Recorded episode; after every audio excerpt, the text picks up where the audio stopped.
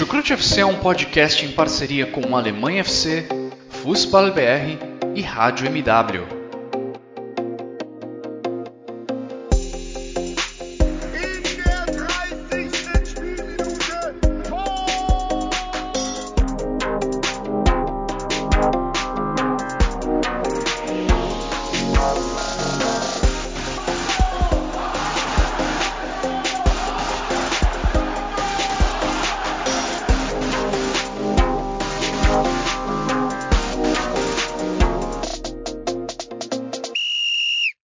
Sejam muito bem-vindos, fãs da Bundesliga. O meu nome é Guilherme Ferreira. Voltamos com a segunda parte do nosso resumão do primeiro turno da Bundesliga na temporada 2021-2022.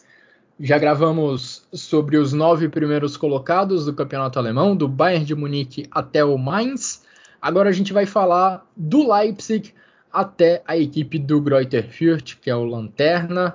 Se no primeiro episódio, se na primeira parte nós falamos de algumas surpresas, alguns times que estão surpreendendo positivamente no campeonato, como é o caso do Colônia, do Mainz, do Freiburg, do Union Berlin. Agora a gente tem que tratar de alguns assuntos sérios, de algumas decepções desse campeonato alemão, e a gente já começa com um deles. A equipe do Leipzig ocupa apenas a décima colocação nessa Bundesliga.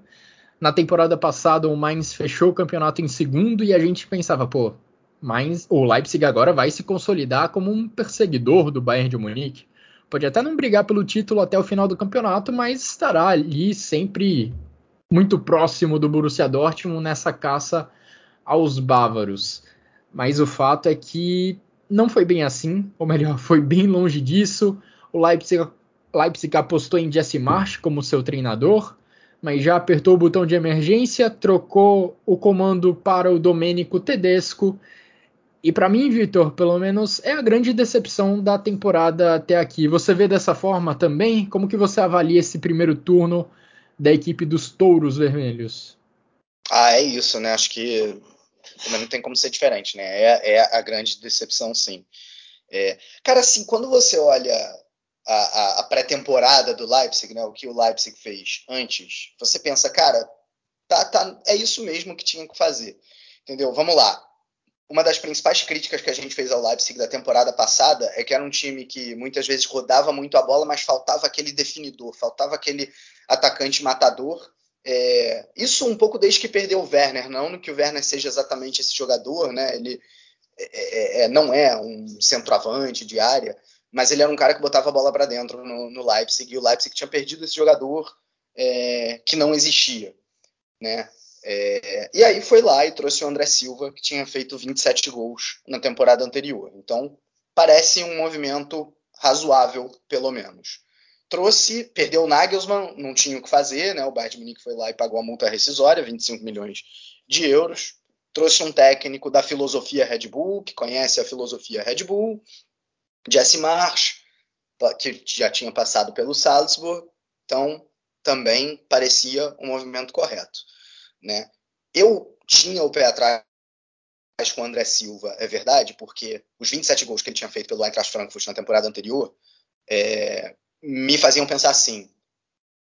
É aquele típico de jogador. Não que o André Silva seja exatamente o famoso One Season King, né? É, é, o, o, o jogador milagre de uma temporada. Não é isso. Mas os 27 gols não correspondem ao que é o André Silva. É, talvez fosse um jogador, sei lá, de 10, de 12, mas 27 talvez fosse muito. E acho que isso ficou um pouco provado, né? O que, que aconteceu? Vamos, vamos lá, vamos tentar desvendar o que, que rolou nesse Leipzig. Para começar, o Jesse Marsch, dentro de campo, ele tinha umas características um pouco diferentes em relação ao Nagelsmann. É, é um time que acho que pressiona o adversário um pouquinho menos do que o Nagelsmann, não que não pressione, mas pressiona um pouco menos é, tenta chegar mais rápido no gol. O Nagelsmann tinha mecanismos melhores para enfrentar defesas fechadas. É, e fora de campo ele perdeu o vestiário desde o início. Assim, não, não conseguiu lidar bem com os jogadores, foi a público, discussão com o Encucu, por exemplo. Né? É, então ele ali já perdeu o vestiário. E aí as coisas não foram andando, né? O André Silva demorou demais para se adaptar. No final, se você olha os números dele, não são péssimos, são justamente aquele que eu falei, aquele jogador lá de 10, 12 gols. Cinco gols e, e três assistências. Né? Não, é, não é péssimo, mas não é também o que ele tinha feito lá no Eintracht Frankfurt. Né? Então ele demorou para se adaptar. O próprio Jesse March demorou para decidir se ele ia tentar colocar mais um estilo dele ou se ele ia tentar recuperar lá o que o Nagelsmann fazia. Né? Teve um pouco disso. É, Olmo machucado, o Olmo era o principal jogador do Leipzig naquele início ruim.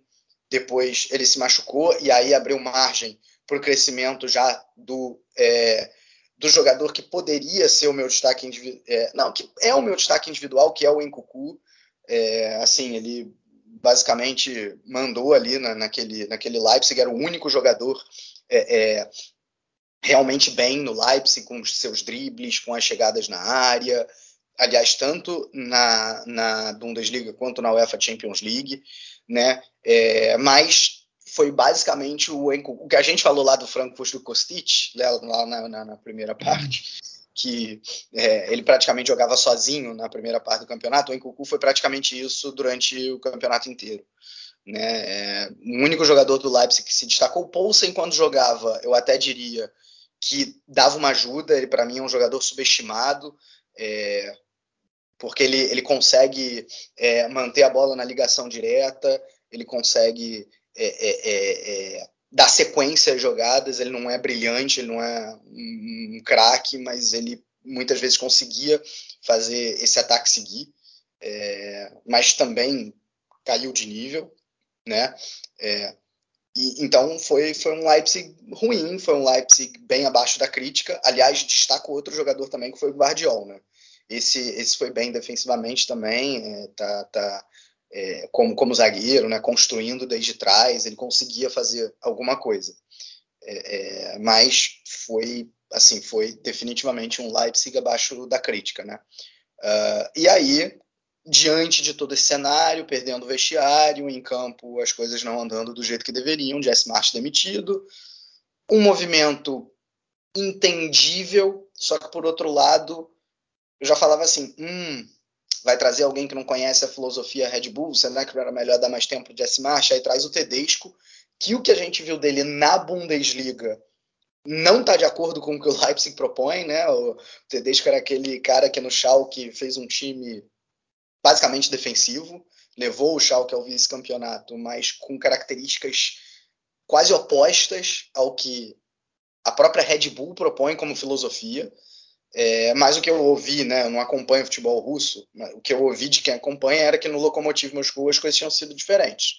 Os três primeiros jogos dele, difícil de fazer avaliação. Um jogo muito bom contra o Gladbach, um jogo de médio para ruim contra o Augsburg, porque criou muitas chances, mas não conseguiu vencer, e um jogo muito, muito ruim contra. Eu agora esqueci qual foi Bielefeld. a última partida. Bielefeld. Bielefeld, obrigado, isso, Bielefeld. Um jogo bem, bem ruim. É, então, como eu falei, três jogos não se avalia um técnico, é, mais ainda com esses, com esses resultados e com esses desempenhos que eu acabei de citar. Né? É, enfim, agora fica uma, uma curiosidade, talvez até uma interrogação se a gente não está pegando pesado demais com o Leipzig, que é o seguinte: a tabela dos pontos esperados. Né, baseado nos gols esperados, que já é um conceito um pouco mais consolidado para quem acompanha futebol mais de perto, né, dentro de uma partida você tira o ponto esperado daquela partida. É, se você tem muito mais gols esperados do que o seu adversário, você tem muito mais pontos esperados. Né? Você vai tender aos três pontos. Se os dois estão muito próximos, você vai tender a o mesmo gol, o mesmo ponto esperado. Por exemplo, se os dois times tiverem o mesmo gol esperado, gols esperados, né? Cada time tem 1.32 de pontos esperados, né? Porque é, porque como o empate vale um, mas a vitória vale três, então isso acaba desbalanceando. Então, é, o Leipzig, se você olhar essa tabela dos pontos esperados, o Leipzig foi o terceiro colocado. Né? É muito curioso isso. Então, se você for olhar no que o Leipzig produziu em termos comparando ao seu adversário, era para o Leipzig ter ido melhor e acabou pecando nas finalizações. Mas quem vê o jogo do Leipzig vê que faltou muito além de finalizar melhor. É, e essa questão dos pontos esperados seria até um ótimo argumento a favor da permanência do Jesse Marsh, né? Porque é indicam, indicam a tendência de que o time está produzindo, mas ali no passo final, na finalização, acaba não transformando essa criação, esse predomínio nos jogos em gols.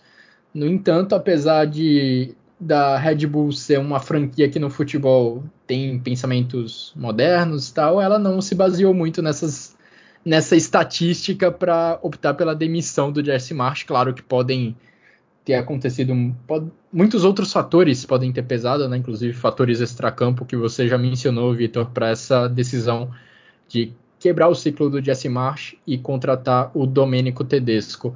Agora, o que também atenua um pouco a situação, o trabalho do Jesse Marsh e também a situação do Leipzig como um todo, é que é um clube que perdeu o Julian Nagelsmann, que é possível um dos melhores treinadores alemães da atualidade, está com certeza no top 3. Perdeu o Pamecano, perdeu o Zabitzer, basicamente não pôde usar o Dani Olmo nessa temporada até agora. O Dani Olmo está contundido e, enfim, na última temporada foi um dos destaques da equipe do Leipzig. Então são muitos jogadores que o Leipzig perdeu de uns meses para cá e nessa tentativa de reconstrução não vai ser uma tarefa fácil, né? Não vai ser uma tarefa fácil você conseguir repor todas essas peças de uma só vez. E ainda assim, o Leipzig, como você falou, Vitor, teve um dos principais destaques do campeonato até agora, o Christopher Nkunku, carregando as ações ofensivas da equipe do Mainz, da equipe do Mainz, da equipe do Leipzig até aqui. É inclusive o meu voto, meu destaque individual da equipe do Leipzig. É o seu também, não é, Vitor? Exatamente, Guilherme Cucu é meu destaque individual. Beleza. E para você, Xará, o que, que você avalia dessa temporada até aqui da equipe do Leipzig, apontando já o seu destaque individual? É, o meu destaque individual é o Guardiol. É, assim, se tem alguma coisa do, do, time do Jess Marsh que funcionou bem foi a defesa e o Guardiol, obviamente, faz parte desse, dessa, desse contexto. É, não só também pelos fatores, os aspectos defensivos, mas também ofensivos do jogo, né? O trabalho do March não ficou muito marcado por ter uma equipe que em organização ofensiva tivesse um bom desempenho, uma equipe muito mais de transição e de, e de uma defesa mais consistente, uh, por mais que o final do trabalho não tenha demonstrado isso. É, mas uh, ele conseguiu se destacar no sentido de acionar mais o Fosberg, fazer com que o Leipzig tivesse alguma coisa, algum, conseguisse acionar e fazer essa transição defesa-ataque com mais qualidade. Então a minha escolha também reside nisso aí. O Vitor passou também é, por outros fatores externos, eu vou também citar algumas outras coisas. Né? O Leipzig nesses últimos dois anos, por assim dizer, é, na verdade não, nesse último ano, né? mais, com mais força que o Nagelsmann saiu, saiu na última temporada, o, Nagelsmann, o, o Leipzig tem meio que se desmanchando enquanto estrutura, né? O Leipzig perdeu o seu diretor esportivo, Marcos Kröscher, perdeu o Nagelsmann, perdeu o time do Top Moller, perdeu o analista de desempenho, né? Toda a comissão, assim, por assim dizer, é, do Julian Nagelsmann. Então, é, foi, o, o, clube realmente, quanto o clube está passando por novos momentos, né? Christian Wiebel agora toma conta mais do futebol, uh, além da parte de scout do clube. Uh, o Oliver Mitzlaff é o diretor esportivo, né? E o, apesar de não ter tido essa obrigação anterior ao Marcos Kruscher, e o Leipzig também não disse que também diz que não vai contratar um diretor esportivo, na minha visão precisa, mas enfim. É, e também tem essas questões de relacionamento, né? O Vitor, confesso que me perdi até no comentário dele, é, eu não sei se ele falou do, do, caso do Robin, que teve um problema que saiu no jogo do Leverkusen com 37 minutos do primeiro tempo. Teve o caso do Benny Henriks, né, o lateral direito, é, que não vinha jogando, reclamou realmente que não vinha ganhando muitos minutos. Então, esse, o santo do time é, não bateu com o Jesse Marsh. E agora eu enxergo uma equipe que tenta, que anda de forma lenta, entrar num, num, novo processo. Né? Eu gostei da primeira impressão que eu tive do time do Tedesco. Gostei muito, gostei bastante do jogo contra o Gladbach, o jogo do Augsburg, como o Vitor disse, foi um desempenho mais regular. E o jogo contra. E até e o jogo contra o Bielefeld, o Leipzig conseguiu consagrar o melhor jogo do Bielefeld na Bundesliga desde que ele voltou da temporada 9-10, provavelmente. Nunca vi o Bielefeld jogar tão bem. Nem na temporada passada eles jogaram tão bem quanto jogou esse jogo. Para você ver a dimensão que o, que, que o, de ruindade que o Leipzig teve nessa partida.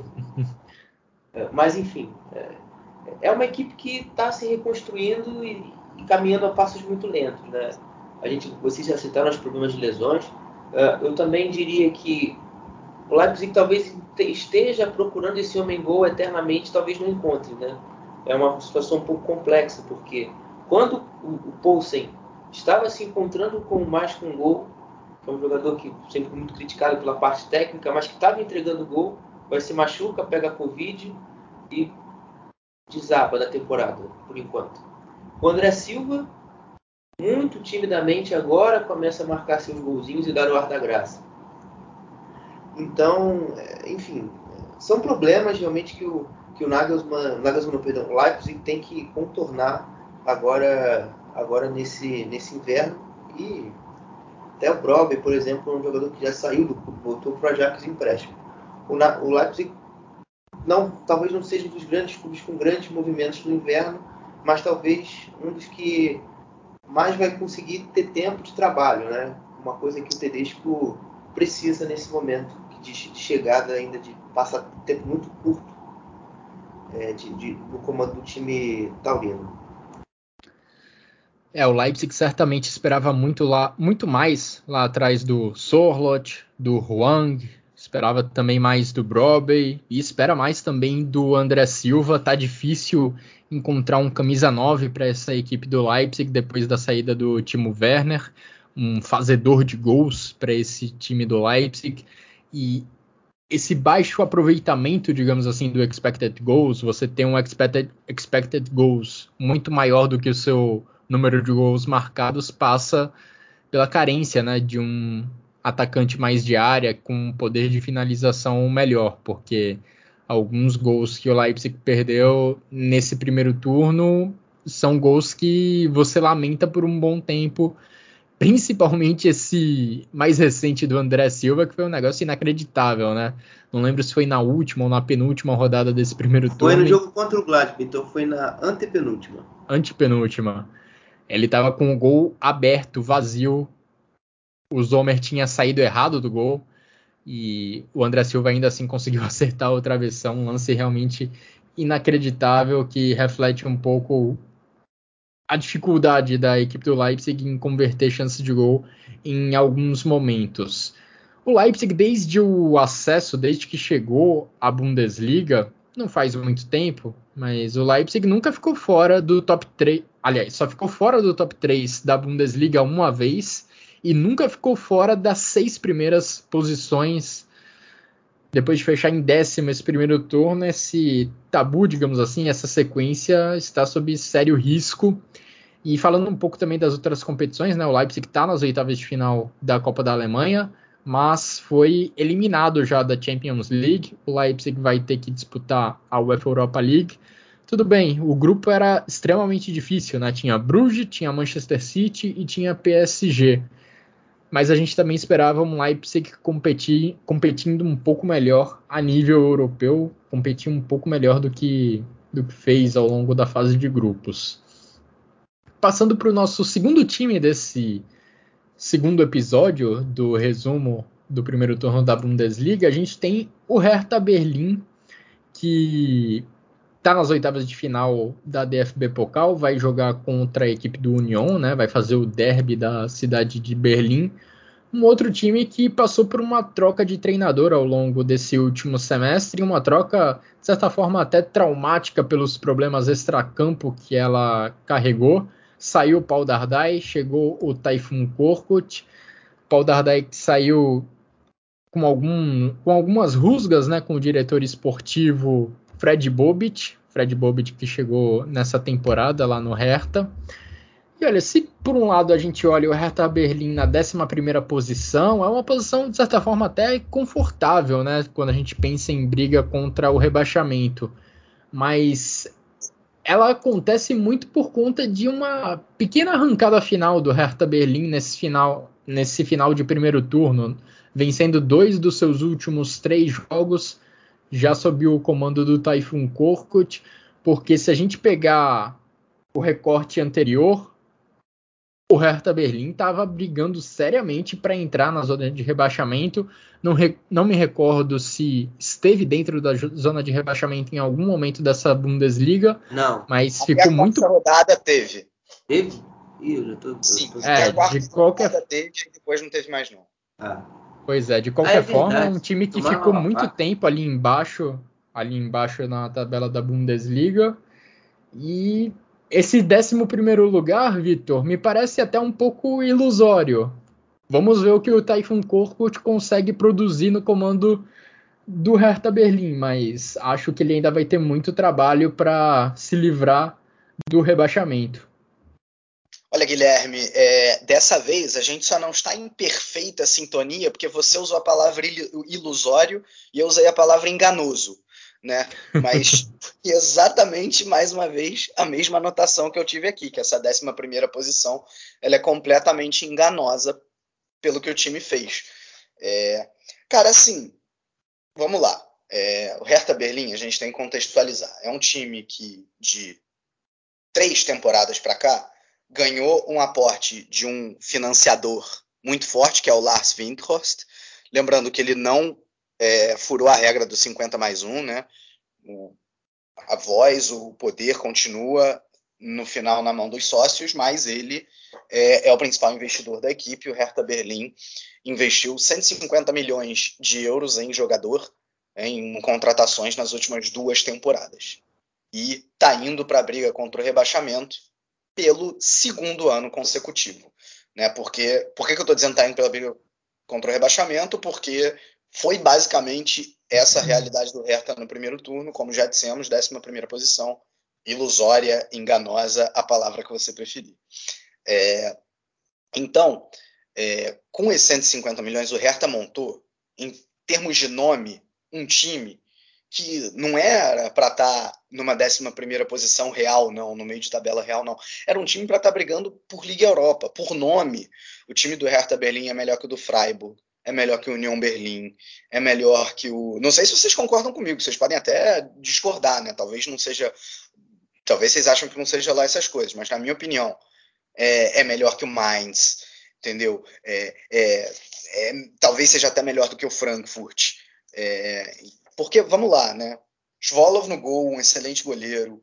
Toro Nariga, é, Boiatá, é, vamos lá, aí você vai um pouco mais para frente, tem, tem Dárida, tem é, é, é, Ascaciba, e aí no ataque, então, nem se fala, né? Belfodil, é Piatek, é Jovetic, é Zelk, assim, são jogadores que têm, sabe, alguma qualidade para colocar o Hertha. Ah, esqueci de citar o Serdar, é, Ekelkamp, que talvez né, tenha sido. Vou até já dar meu destaque individual para mim.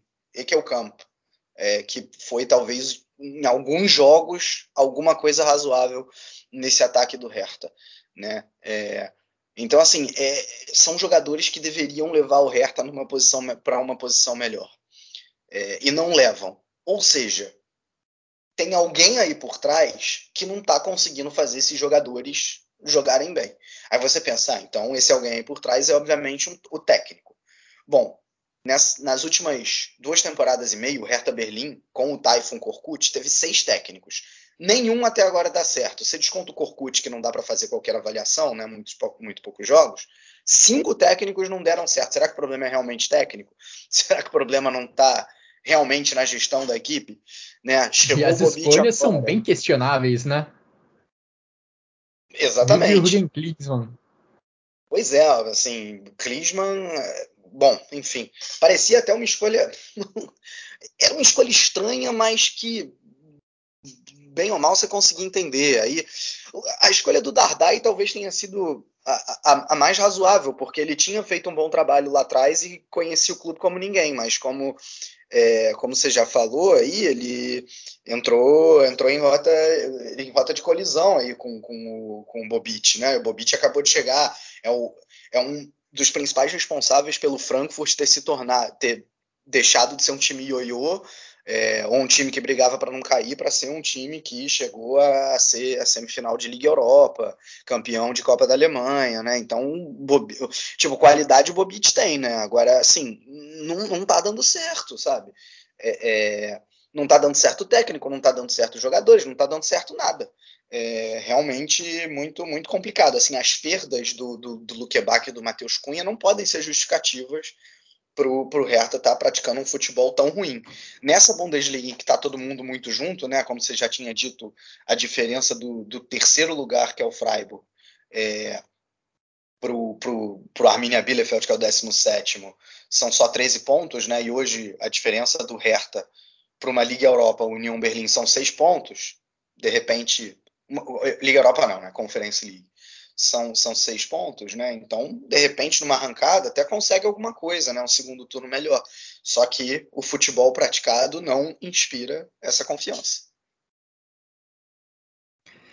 É, trabalho vai ser grande para o Typhoon Korkut nesse segundo turno da Bundesliga, mas pelo menos as primeiras impressões foram até positivas, né? Ele conseguiu dar um pequeno impulso nessa reta final do primeiro turno que levou o Hertha Berlim a essa 11 colocação na tabela da Bundesliga.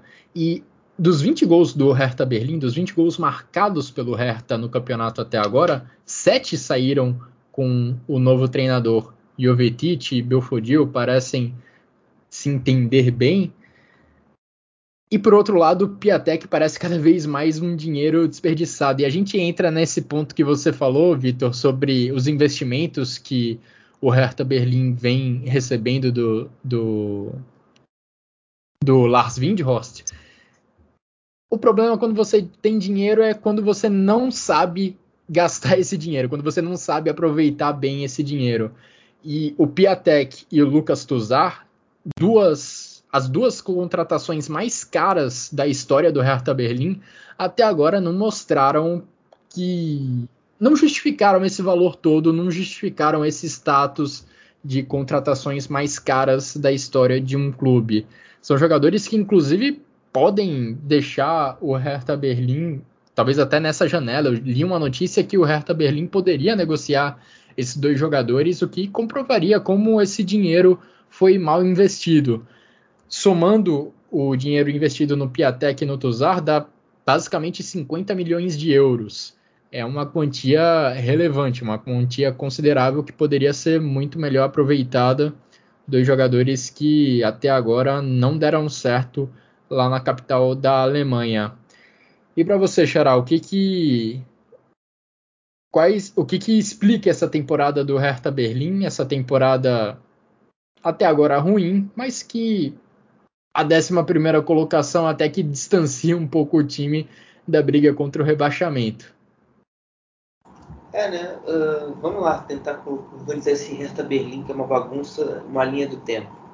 É, assim, o flop, eu diria que o mercado de verão do Fred Bobit foi um flop, porque eu confesso que eu esperava movimentos mais agressivos, assim como a torcida do Hertha Berlim também esperava jogadores talvez mais jogadores em quantidade até.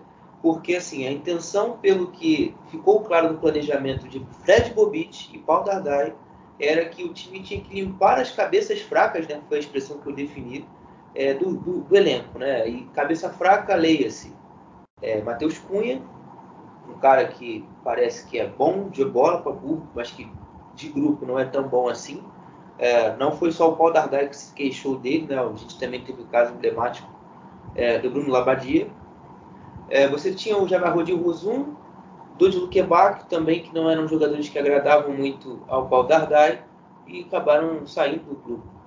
Então, Ekelo Camp, Belfodil, enfim, alguns nomes aqui que vocês já citaram chegaram nas reposições.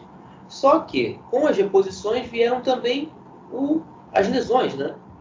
E muitos desses jogadores se contundiram de acordo a temporada. O Paul Dardai teve algum momento do campeonato que chegou nem a ter defensores para montar, para montar o, o, time. Então, uma equipe que ele já não tem muita vocação ofensiva, que é um pedido, que em tese é um pedido, né, pelo que a gente sabe, do, do novo Hertha Berlim, uma equipe ofensiva que joga para frente, não havia muito desenvolvimento da equipe. A equipe talvez uma das mais chatas de ver jogos na Bundesliga, porque uma equipe muito que se limitava muito a se defender e que ali com um suspiro, né, com alguma, algum lampejo do Jovetic tinha alguma criatividade é, durante, durante boa parte do trabalho do Paulo Dardai. E quando você perdeu o Jovetic, em algumas vezes nessa temporada, né, no primeiro momento contra o Wolfsburg, é, e agora, no segundo momento, até agora com, com o Kurkut, é, contra o Mainz, você vai, você vai tentando é, encontrar soluções para esse problema grande de criação. Uh, o Korkut, pelo que ainda já tem mostrado desse início de trabalho, é um treinador que já joga numa formação um pouco diferente, mas com muitas ideias ainda muito ligadas ao Dardai. E eu também não, não consigo é, ir contra esse primeiro momento do Korkut, até porque é, não, só por, não só pelo resultado, mas porque ele também não tem tido muito tempo de trabalho, agora vai conseguir organizar a equipe, botar, dar um pouco mais a cara dele nessa intertemporada. E vamos ver o que o Hertha Berlim é capaz de fazer. É, as contratações que vieram do verão, aquele campo, para mim, como o Vitor disse, que foi até o destaque dele, para mim foi, o que, foi um dos que mais agradaram, mas o meu destaque é o Jovetic, pela importância que ele tem no jogo e pelos gols que ele marcou, que foram importantes no decorrer da temporada. A gente ainda está vendo essa dupla dele com o Belfodil florescer, ou vinha florescendo, né? Porque, como eu disse, o Jovetic está lesionado. E agora a gente tem uma perspectiva boa do Maulida também é, fazer algo diferente. E também o Marco Richter, que talvez atrás do Jovetic tenha sido o melhor jogador do Hertha Berlim, como um todo. Mas enfim, é um Hertha Berlim que ainda precisa, precisa se organizar. Eu, eu acredito que nesse, nesse inverno o, o Fred Bobic, já com o clima no clube internamente mais calmo, né, já que ele queria demitir o Paul Dardai desde a derrota contra o Bayern, isso foi na terceira rodada. Então, é, ele teve muito pavio para aturar o Paul Dardai durante esse tempo todo. Então, vamos ver aí como vai se desenvolver o Hertha Berlim nesse momento agora pós-Paul e começo de Typhoon Korkut. Typhoon Korkut vai precisar ter muita atenção com a defesa do Hertha, porque o Hertha sofreu 35 gols no primeiro turno da Bundesliga, uma média de mais de dois gols por, por partida, segunda pior marca do campeonato alemão até aqui. Ainda assim, eu vou colocar como destaque do Hertha Berlim nesse primeiro turno um jogador mais defensivo, o Santiago Ascacibar porque é um meio-campo, meio-campista mais defensivo e que sempre estava dando combate nos adversários. É um cara muito intenso que contribui bastante na marcação ali à frente da linha de defesa. Então meu voto vai para o Ascacibar. E agora a gente pula da 11 para a 12 colocação para falar do Bochum, time que subiu para a primeira divisão na última temporada Está nas oitavas de final da Copa da Alemanha, sempre com drama, avançou nas duas primeiras fases ou na prorrogação ou nos pênaltis. Mas se a gente considerar que é um time que, repito, está chegando agora na elite do futebol alemão, Vitor, acho que é um papel digno que fez o Bochum nessa primeira metade do campeonato. Um time que atua de forma extremamente defensiva nos seus jogos, na maioria das vezes, vê o seu goleiro ser bombardeado, mas ele corresponde bem. E é inclusive para ele o meu voto de destaque do, do Bochum nesse primeiro turno. Voto no Manuel Riemann, Vitor. Bom, já adianto que a tua escolha de destaque é, é, excelente, né? Mas eu acabei ficando com outro que eu vou falar um pouco mais na frente, né? Cara, assim, é, quando você vem da segunda divisão, seu primeiro objetivo é ficar na primeira. Isso se tratando praticamente de qualquer lugar do mundo. É, mesmo se você é um time grande, né? Eu tenho certeza que o Guilherme está aqui, pode dizer melhor do que eu. Ele botafoguense, o Botafogo é um time grande. É, se o Botafogo ficar na primeira divisão na próxima temporada, ele vai se dar por satisfeito. Né? Se for de maneira tranquila, então ele vai ficar mais satisfeito ainda. É, então, uh, se tratando do Borrom, que assim tem a sua tradição, né? Não é um time irrelevante dentro da Alemanha, não é, sei lá, um Paderborn que vem de uma cidade pequena e que recentemente jogou a Bundesliga, não. O Bochum tem a sua tradição, é, mas não é um. Não vou nem chegar em Bayern de Munique ou Borussia Dortmund. Não é um Stuttgart, não é, é, é não é um Borussia Mönchengladbach, não é um, um, Werder Bremen. Tudo bem que o Werder Bremen está na segunda divisão, enfim. Acho que vocês entenderam em termos. Não é um Colônia, né, que eu falei recentemente que é um, time enorme, né? É, então, se tratando de um time como o Bochum, ficar na primeira divisão traz esse feito ainda maior. E é isso que o time está fazendo. Né? O Bochum só ficou na zona de rebaixamento durante três rodadas no primeiro turno todo, né? rodada 5, 6 e 7. Claro que a maior parte disso aí foi olhando para a zona de rebaixamento, mas mesmo assim está de alguma maneira dentro do esperado. E melhor ainda, o time foi crescendo ao longo desse primeiro turno, ou seja, ele terminou melhor do que ele começou. É, então, isso mostra uma. Primeiro, uma ascensão, né? um momento melhor do que o inicial. E mostra que o time que chegou da segunda divisão sem saber jogar a primeira divisão foi aprendendo aos poucos e foi conseguindo competir de igual para igual contra times melhores que ele. Né? Vamos lembrar que conseguiu arrancar um empate contra o Borussia Dortmund. Né? É, então, realmente, assim, o Bochum é, vai ser um dos poucos times que a gente vai falar agora nessa segunda metade de tabela e segunda parte de chucrute, é, que a gente vai falar mais pontos positivos do que negativos. Né? E aí, o que, o que me agrada nessa, nessa equipe é que, assim, você tem jogadores, é, principalmente no ataque, uh, que, é, que têm experiência em Bundesliga, não são, uh, uh, não são completamente desconhecidos do público realmente que acompanha a Bundesliga. Né? Eu estou falando, por exemplo, é, do Polter, do Zoller, que foi jogador do Colônia, foi jogador do Mainz também, né? agora está até machucado. É, mas são jogadores que dão uma, uma dinâmica nesse ataque do burro, né? o Holtman também, é, que de alguma maneira mostra para o zagueiro adversário, falando: ó, eu não sou ninguém, entendeu? Eu não vim, eu não joguei só a segunda divisão na minha carreira, não, também já joguei primeira. E aí, até por esse, por esse motivo, o, o meu destaque individual é justamente o Polter lá no, no ataque desse, desse bom. Né? Vamos ver se consegue manter essa, essa qualidade. Aí, só citando mais jogadores, né? Resbecar também jogou primeira divisão por Wolfsburg, por Colônia, o Loven jogou a primeira divisão pelo Nuremberg, né? É, e melhor brasileiro aí da, da, da, Bundesliga, Danilo Soares, lateral esquerdo do Porro, tá? Realmente fez um primeiro turno aí impecável também. Meu destaque individual é o Polter, mas tem alguns, alguns outros destaques que vale a pena a gente citar. Pois é, cara. Danilo Soares, confesso que eu não conhecia ele antes dessa temporada e de fato vem se destacando na equipe do Bochum. Tem bons números, é titular na lateral esquerda e é, dá pra. Dá... Eu não tinha pensado nele como o melhor brasileiro nessa Bundesliga, mas dá pra, dá pra pensar nesse voto mesmo. Até porque, convenhamos, a concorrência não tá muito forte nessa temporada. Eu Geral, confessar que, que, que eu roubei, o Guilherme, só tenho que confessar que eu roubei esse título do nosso Guilherme aqui, do Guilherme do Guilherme Monteiro, viu? Porque ele falou isso uma vez no Twitter Boa. e eu tô, tô roubando, então, dando os devidos créditos, né? Por favor. Obrigado. Mas é ele mesmo, ele é o lateral que mais é, duelos defensivos venceu na liga. Então, qualquer, qualquer crédito para ele é justo.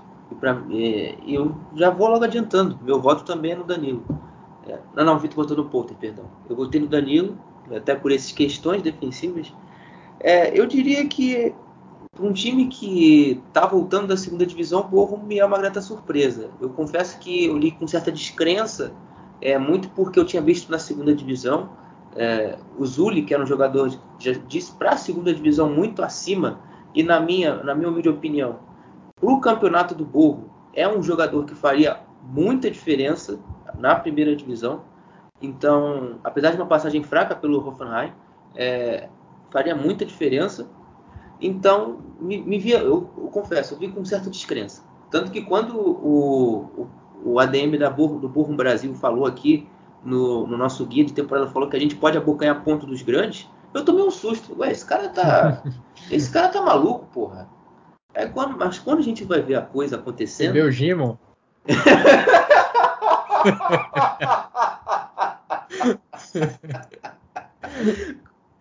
Caraca, cara, como eu vou raciocinar com esse cara mandando isso aí, cara? Não tem como. Mas enfim, vamos lá. Vamos tentar. é, enfim. Uh, aí tanto, tanto que o Bochum tenta achar no Eduardo Loven sendo essa solução inicial para o Zully, mas no final das contas tudo que o, o Sebastian Schiederlos tinha planejado, quase pouquíssima coisa ali deu certo. Stafflitz não deu certo, Azano não deu certo. Uh, talvez o jogador que mais deu certo tenha sido o Antwi Adiei, que agora nesse final de temporada, nesse final de turno ganhou um pouco mais de destaque. Mas os grandes nomes desse turno bom do Borgo são jogadores que eram coadjuvantes no time da segunda divisão. É, Mazovic, Pantovic, é, os sérvios do, do elenco, é, o próprio Gamboa também, apesar de ter se lesionado no início, é, foi fez um primeiro turno muito bom. E também o, o, os dois grandes pilares, os dois grandes símbolos desse time, que é o Manu Riemann e também é, o, o que o Thomas Reis baba muito o ovo dele, porque ele não esperava realmente, né, com 35 anos, o jogador apresentar um nível que ele está apresentando nessa temporada e na primeira divisão é de se impressionar de fato. E é uma equipe assim de jogo em si, uma equipe que aposta muito na transição. O Vitor trouxe um Polter, que era um jogador que eu também estava indeciso de colocar no destaque, porque é o cara que faz a bola ficar presa na frente, é o cara da imposição física do, do confronto com o zagueiro, de ganhar essa segunda bola e dar-lhe bola, bola no Holtman, e talvez nesse segundo ponta pelo lado, que é uma peça ainda que o Thomas Reis ainda não encontrou. Eu já citei aqui o Azano, citei o Anti-ADA, citei o Pantovic, que são as principais peças. Você também tem, tem também também e caraca, também tem que ter é, consciência da existência do Danny Bloom, que também fez uma boa segunda divisão.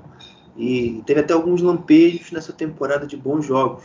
Então também é outra opção no, no elenco do Thomas Reis. Mas no geral, é, os grandes, as grandes forças do Borrom é a defesa sólida e a transição muito rápida pelo, alas, com a participação fundamental do Sebastian Polter à frente dessa, dessa equipe. É, Bochum, Arminia Bielefeld e Augsburg fazem parte do trio que digamos assim, não faz muita questão de ter a bola. São times que entregam a bola para o adversário. São os três times com menos posse de bola na Bundesliga e os três times com menos passes trocados no campeonato. Então isso acaba dizendo muito sobre o estilo de jogo dessa equipe do Bochum. Acaba que o Bochum é muito bombardeado durante, durante, os jogos, né? Mesmo quando arrancou um empate contra o Borussia Dortmund, foi muito bombardeado e o Riemann acaba aproveitando essa oportunidade para se destacar e para brilhar, fazendo algumas defesas extremamente difíceis. É um dos goleiros mais bombardeados nesse campeonato alemão. Agora, pulando para a 13 terceira posição, a gente tem, olha, para mim é o ao lado do Leipzig. Eu estava ali na dúvida, né, entre Leipzig e Wolfsburg sobre a grande decepção da temporada da Bundesliga até aqui. No caso do Wolfsburg, muito por conta das bagunças que aconteceram extra-campo. Vamos lembrar que já começou uma bagunça enorme, né? O Wolfsburg venceu em campo o seu jogo de abertura na DFB Pokal, o jogo da primeira rodada, só que foi eliminado da competição porque fez uma substituição além do permitido na justiça, o Wolfsburg acabou sendo eliminado. Acabou também sendo eliminado da Champions League, fazendo uma campanha bem ruim na fase de grupos. Não pegou nem Europa League, ficou na quarta colocação do seu grupo. E na Bundesliga, a equipe dos Lobos aparece numa modesta 13 terceira colocação. Temporada que começou, como eu disse, uma bagunça pela eliminação na Copa da Alemanha. Já teve também troca de treinador, com Van Bommel saindo e o Florian Kohfeldt chegando. E nem o novo treinador, Xará, parece que conseguiu dar jeito nessa equipe, porque A equipe fecha 2021 numa sequência terrível de, de derrotas e como última impressão acabou passando uma péssima impressão na verdade diante do Bayern de Munique numa atuação bem bem é, bem tímida para dizer o mínimo diante do Bayern de Munique. Perder para o Bayern de Munique na Allianz Arena é entre aspas normal, mas o Wolfsburg ba basicamente não jogou naquela partida e deixou uma impressão bem ruim. É, o Bochum, o Bochum, perdão, o Wolfsburg não sabe nem o que quer vencer um jogo na Allianz Arena. Bochum, Bochum, cara, que se bom agora. O Wolfsburg joga a Bundesliga desde 97, 98. Nunca venceu um jogo lá. Então é. É, é o, a Allianz Arena foi inaugurada em 2005, né? Então acho não, que a partida. É, é... Obrigado, Vitor, pela correção. É, enfim. Assim, o, Bo, o Van Bommel era aquele famoso cavalo, foi o famoso cavalo paraguai, mas também é, a gente já sabia que ia dar errado. Né? O nosso Vinícius aqui no, no guia da temporada já tinha alertado que não vinha sendo um grande nome no PSV. E, e na Alemanha também muitos problemas na pré-temporada, seja de lesões e seja de dificuldade de impor o seu modelo de jogo para os jogadores. Os jogadores tinham dificuldade de pegar. E logo assim, no começo do trabalho dele, ele tem o, o, Schlager, que é uma das grandes peças desse Wolfsburg dos últimos anos, se lesiona de forma grave e não simplesmente não volta é, de, dessa contusão séria. Talvez volte mais para o final da temporada. Então, o time do Wolfsburg foi uma equipe que se limitou a defender e basicamente está assim, até com Korfeld, por assim dizer. É uma equipe que depende muito do jogo de lado de campo com velocidade, né? O resumo que eu fiz aqui do jogo contra o Colônia diz muito quando diz muito do Wolfsburg também. Uma equipe que depende muito do, do Roussillon, é, do, do Imetia, do Luque Bacchio, uh, do Babu, do, do Baku. Então, não tem muito jogo por dentro, você não consegue ter um, um desenvolvimento de jogo. É, quando você tem a bola, você tem a obrigação de ter a bola. Então, está muito está muito travado os jogos do Wolfsburg, o Wolfsburg não consegue é, desempenhar um futebol agradável. E isso aí, o Florian Kurfeld, é, recentemente, né, já, já, no comando da equipe, alega pela falta de treinamentos. Né? Então, ele está tendo agora essa oportunidade. O Wolfsburg vai voltar aos treinamentos amanhã. Então, eles estavam de recesso, vão voltar amanhã. E esperam realmente que melhorem no seu rendimento apresentado nessa temporada que foi fraquíssimo, né? Até pilares defensivos que a gente viu na temporada passada não fazem grande temporada. Por exemplo, o Lacroix. O Lacroix nessa temporada é um dos jogadores que mais tem cartões vermelhos. Ele tem duas expulsões no cartel dele. Uh, Brooks também um zagueiro muito questionado. Uh, o, o Bornov não até agora não agradou. Então a gente tem problemas estruturais em todos os setores do campo. Então, é, o que o Corfield tem que consertar nessa equipe é muita coisa. E o Jörg Schmetzky e o Marcel Schäfer já até admitem que a disputa do Wolfsburg nesse campeonato é contra o rebaixamento. Eles admitiram erros é, de planejamento, de contratações, e vão tentar agora reverter esse cenário nesse inverno aí com algumas contratações. Inclusive o Ricardo Pepi, que está sendo é um grande talento da MLS, está sendo muito ligado ao, ao, à equipe dos Lobos. Pois é, seria mais um americano invadindo a Bundesliga. Até agora a experiência tem sido boa, se a gente colocar na balança, né? Tem muitos americanos fazendo sucesso no futebol alemão ao longo dos, das últimas temporadas. O Wolfsburg provavelmente vai trazer mais um. Agora, falando dos treinadores que passaram pelo Wolfsburg nessa temporada, é curioso como eles tiveram uma trajetória até parecida, porque o Van Bommel, apesar daquela gafe na Copa da Alemanha, ele começou bem a Bundesliga, começou vencendo jogos, foi líder ali no comecinho do campeonato, mas depois emendou uma sequência negativa, foi ladeira abaixo e acabou sendo demitido. Florian Kohfeldt, nos primeiros três jogos dele, três vitórias. Parecia que ia conseguir alavancar a temporada dos Lobos mas depois, quando começou a tropeçar, não parou mais. Mais uma vez o time foi ladeira abaixo. E agora a sequência de derrotas do Wolfsburg está em 7. Nem o Van Bommel teve uma sequência tão grande de resultados negativos, Vitor.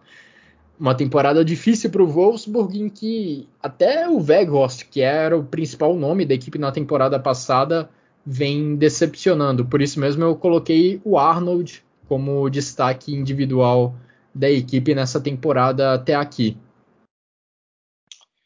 Bom, é, vamos lá. Aliás, Weghorst, que a gente tem que criticar aqui, o Kimmich, com muita justiça, tomou muita porrada por ter se declarado um antivacina né, praticamente um antivacina, porque, enfim, colocou dúvidas. O Weghorst é no mínimo igual, assim, no mínimo igual e toma, não toma nem metade da, da, do, do, que toma o Kimmich, né? Então, para deixar claro aqui, o Weghorst é um antivacina praticamente declarado, tá? É, então, que, que, que, seja feita a, a, crítica que nem a gente faz ao Kimmich. Bom, dito isso, é, Vou até tentar aqui voltar atrás, contextualizar o que é esse Wolfsburg. O Wolfsburg é. Bom, o Wolfsburg, começar, não é exatamente um time tradicional, né? um time que só chegou na Bundesliga no final da década de 90. O Guilherme até já citou isso. É, não é um time com torcida, assim, a torcida se limita mesmo ali à cidade de Wolfsburg e olhe lá. É, os grandes times ali da, da região são Hannover e, e Braunschweig, né? Tô falando grandes não necessariamente resultado, né? Tô falando em, em tradição, história, é, exatamente. É, e aí o Wolfsburg, enfim, chegou lá no final da década de 90, foi crescendo, crescendo aos poucos, ganhou lá a Bundesliga em 2009, naquele time com grafite, Dzeko, Josué era o capitão, né? É, é, e bom, aí teve algumas Bundesligas bem medianas, não voltou à UEFA Champions League, por exemplo, até ter aquela temporada mágica com Kevin De Bruyne é, Perisic também fazia parte daquela equipe que foi vice-campeã em 13-14, não, em 14-15, 14-15. É, e, bom, aí depois caiu absurdamente, precisou jogar duas vezes os playoffs. Vamos lembrar aqui, a Volkswagen teve uma crise muito forte. É, mas mesmo assim, os jogadores não eram exatamente ruins a ponto de você falar que o time precisa jogar os playoffs. Jogou duas vezes os playoffs, uma não bastou. Aí depois conseguiu duas vezes seguidas classificação para a Liga Europa é, e na sequência uma a classificação para a Champions League. Ou seja, você pensa assim, ah, o Wolfsburg voltou ao normal, né? O dinheiro da Volkswagen está sendo suficiente, pelo menos, para fazer o Wolfsburg brigar por competição europeia. Né? Digamos mais ou menos como é a realidade do Hoffenheim, nas últimas, tirando uma exceção ou outra, nas últimas, é, é, sei lá, dez temporadas foi praticamente isso. Né? Então o Wolfsburg estava voltando a essa realidade. Aí você vê essa, essa temporada, é, é quase um balde de água fria, né? É, nesse, nesse sentido. A gente teve uh, da temporada passada para essa saída do Oliver Glasner depois de um bom trabalho, mas por quê? porque brigou com o Schmatke, né? O Guilherme já falou das complicações dele, já tinha brigado com o Labadia, então realmente é uma situação complicada. E aí você traz o Van Bommel, um cara exatamente, não é exatamente um cara com muita experiência. É, ele começa muito bem, muito baseado naquele time lá do Gleisner, porque era um time muito defensivo, né? Um time que tinha sua principal força na defesa e não no ataque, é, mas que tinha o Weghorst encapetado. E o Van Bommel começou bem, né, como você disse, baseado nessa defesa, e aí eu até falei, o Wolfsburg melhorou em relação da temporada passada, né, não perdeu ninguém real, realmente relevante, né, atacaram Lacroix, quiseram Weghorst, os dois ficaram, e ainda chegou gente para o setor de ataque, que eu falei, cara, agora não é só Weghorst ali, né, agora é Waldschmidt, é Luque Bacchio, é, é, é, é o, o Nimesha, né, que até teve um, alguns momentos de brilho nesse, nesse primeiro turno, e não foi o que se viu, assim, longe disso, o Weghorst caiu de nível e é, a palavra que o Guilherme gosta de usar, né, o casamento dos jogadores foi muito ruim. É, é, realmente, e aí também, colocando já o meu destaque, eu vou contigo, Guilherme, é, é, o, é o Arnold. É, e que mesmo assim também não foi um excelente jogador, o que ele já tinha jogado, o que ele jogou na, na temporada passada, né? É, foi um time que perdeu essa força na defesa já com o Van Bommel, veio essa sequência muito negativa. O Van Bommel, na cabeça dele, foi demitido de surpresa, ele não esperava isso, ele queria mais tempo para trabalhar, não teve esse tempo. O movimento no Kofeldit naquele momento até me pareceu correto, porque era um técnico que é, é, chegou a dar para o Bremen um padrão ofensivo muito agradável, e eu pensei, bom, com esses jogadores talvez o Kofeld relembre os seus melhores momentos de Werder Bremen, que fizeram ele ser escolhido pelos próprios técnicos da, da Bundesliga o melhor técnico da temporada. Puf, eu sou ruim de data, acho que 18, 19. Foi. É, pois é. Então, é, então acho que parecia um movimento correto, mas depois de três jogos também pareceu mais o Florian Kofeld que rebaixou o Werder Bremen, não o que é, é, quase levou para a Liga Europa. Né? Mais uma vez a, a defesa se desmilinguiu, é, o ataque continua não funcionando e hoje a gente vê um Wolfsburg que a realidade, é, embora ainda esteja uh, muitas posições acima da zona do rebaixamento, a realidade é mais essa do que retornar a uma competição europeia. É, eu, na minha fala, eu acabei esquecendo o meu destaque. É, só para relembrar, Manda. o destaque vai para o Félix Mecha. É, em que. Félix não, Lucas Mecha, o irmão dele que é o Félix. É o, é o Lucas, o atacante, camisa 10. O Mecha que acabou até colocando uma concorrência né, nessa posição de atacante mais avançado, mais centralizado nessa equipe do Wolfsburg marcou seus gols, viu também uma fase ruim do Walt Weghorst lá na frente. É um jovem atacante também que está despontando na Alemanha. Vamos ver como ele dá continuidade à carreira dele e vamos ver se o Florian Kohfeldt consegue tirar a equipe do Wolfsburg dessa parte de baixo da tabela.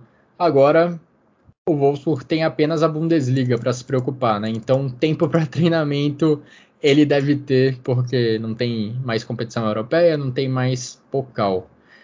Bom, assim como o Leipzig e o Wolfsburg, o Borussia Mönchengladbach também chegou de treinador novo para essa temporada e decepcionou. Só que lá no Gladbach ainda não tivemos demissão. O Ad Ruther continua no cargo, mas conseguiu levar o Borussia Mönchengladbach apenas até a 14ª colocação nesse primeiro turno da Bundesliga. E é incrível como os grandes momentos do Gladbach nessa temporada foram justamente contra o Bayern de Munique, o grande bicho papão do futebol na Alemanha. O Gladbach empatou com o Bayern na abertura da Bundesliga em um jogo que poderia, olha, tranquilamente ter vencido, teve chances para isso. E na Pokal, já mencionamos esse jogo no primeiro episódio desse resumo do primeiro turno, amassou o Bayern de Munique, venceu o Bayern de Munique por 5 a 0 o problema, Xará, é quando o Borussia Mönchengladbach não enfrenta o Bayern de Munique, por mais irônico que isso possa parecer.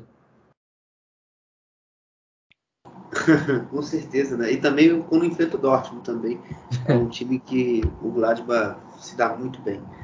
É, assim, eu acho que se a gente está falando desses dois times em específico, diz muito sobre quem o, o, o time do perfil do time do Gladbach do Ad Ruther. É uma equipe que gosta de jogos grandes, assim como o, o treinador Ad Ruther gosta de jogos grandes, né?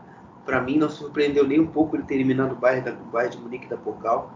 É um treinador que, para esses tipos de jogos, tem um planejamento de jogo muito bom. Então, e sempre me agrada muito a ver. Então, esse trabalho ruim dele do Gladbach, obviamente surpreende negativamente, porque você vê que quando o trabalho estava começando a encaminhar para um lado positivo, para um lado bom, com os jovens, né, o Scali, o Nets e o Manu Coné, de repente, né, não, às vezes nem por conta dele também, é, os jogadores se machucam é, e toda a boa estrutura que estava sendo criada se perde e o Gladbach cai de ritmo muito abruptamente, é, com rendimentos muito ruins, é, uma equipe que se tornou muito limitada a, a jogos de contra-ataque, é, de bola parada, é, quando fazia gols e quando tinha ali um desenvolvimento de jogo bom. Então foi é uma é uma temporada assim muito frustrante por tudo que o Gladbach almejava, né, e tudo que esperava-se também do Ad Ruther enquanto treinador. É, se tem alguma coisa ainda que tá de, tá de positivo é o desenvolvimento desses jovens, né, principalmente o Scali, o Nets e o Manu Coné, como eu já citei. É, só cresceram, não tiveram nenhuma regressão. Uh, e outros jogadores que talvez foram destaques em outras temporadas estão baixa, Alessandro Plea, uh, Marco Churran, uh, Zacaria né, nesse final agora assim de nesse final de, de, turno muito mal, falhou até no jogo contra o Frankfurt. Uh, enfim, tá realmente a situação de Ad Ruther é, é muito é, muito conflitante dentro do clube e acaba é, trazendo resultados ruins para o clube, né?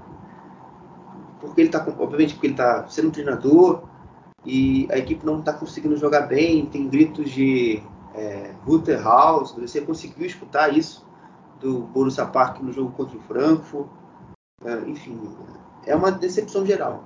Gente, o, o Max também vai ter que trabalhar nesse inverno para tentar reforçar essa equipe. Uh, a gente já teve agora nessa, exatamente nessa noite, quase madrugada, é, que o, o né, o Matias Ginter não vai ficar para a temporada 2022, o Zacaria também não vai ficar, então uma equipe já vai ter que ter um rearranjo de elenco, vai ter que se remontar, então aí vai, são alguns desafios que o Max Ebel é, tem para o futuro aí do Gladbach é, nessa, nesse verão, nesse inverno e também no próximo verão. É, tentando resumir um pouco do, do seu comentário, Xará, acho que o Gladbach passa por um momento de transição mesmo.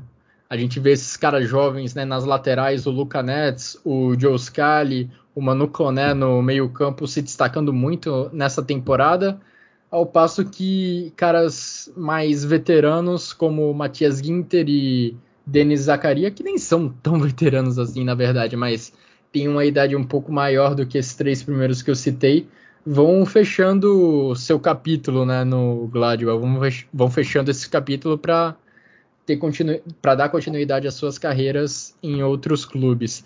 De qualquer forma, o meu destaque individual do Gladbach nessa temporada até agora vai para um desses caras um pouco mais veteranos, vai para o Jonas Hoffmann, que é o artilheiro do Gladbach na Bundesliga, mas também se destacou na criação de jogadas.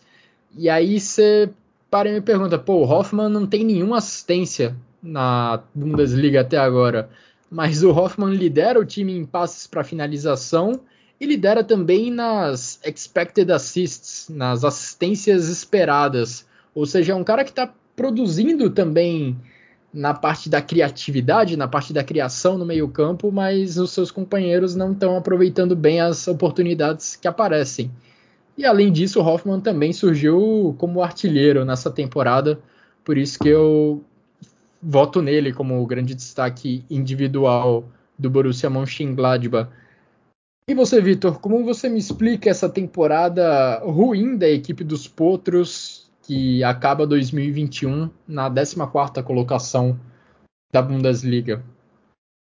Cara, eu vou confessar que o Gladbach é o time mais difícil para mim de eu, de eu explicar. É, é, vamos lá, o Ruter não foi demitido. Não foi demitido porque, tirando essa sequência recente aí de cinco jogos sem vitória, é, e que aí a, a, época que, obviamente, ele está mais pressionado, né, a bola da vez, talvez, para ser demitido, junto com o Kofeld, que a gente acabou de citar no, no Wolfsburg, né, é, ele não tinha ficado mais do que três jogos sem vitória. Então era assim: ok, fica três jogos sem vencer, aí vence uma, aí perde, aí de repente consegue ficar três jogos sem perder, é, aí perde de novo, aí fica outros três sem perder. Então, assim, até essa, essa sequência de cinco jogos muito ruins, o Gladbach estava dando umas osciladas.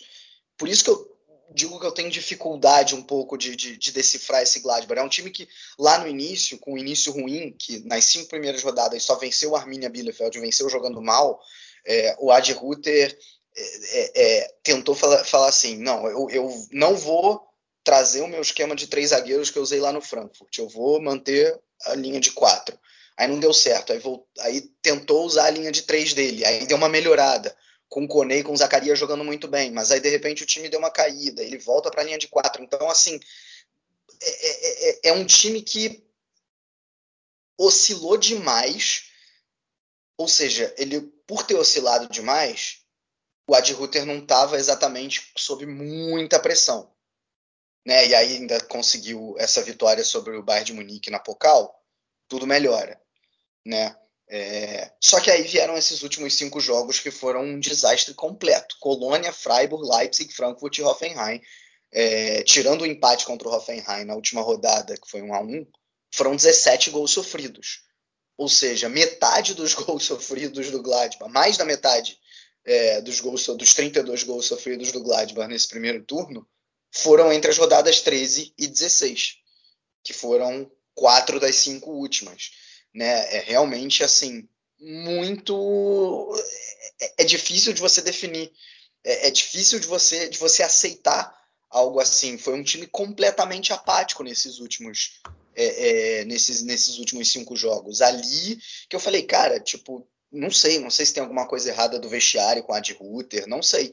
Porque assim, o time é melhor do que isso.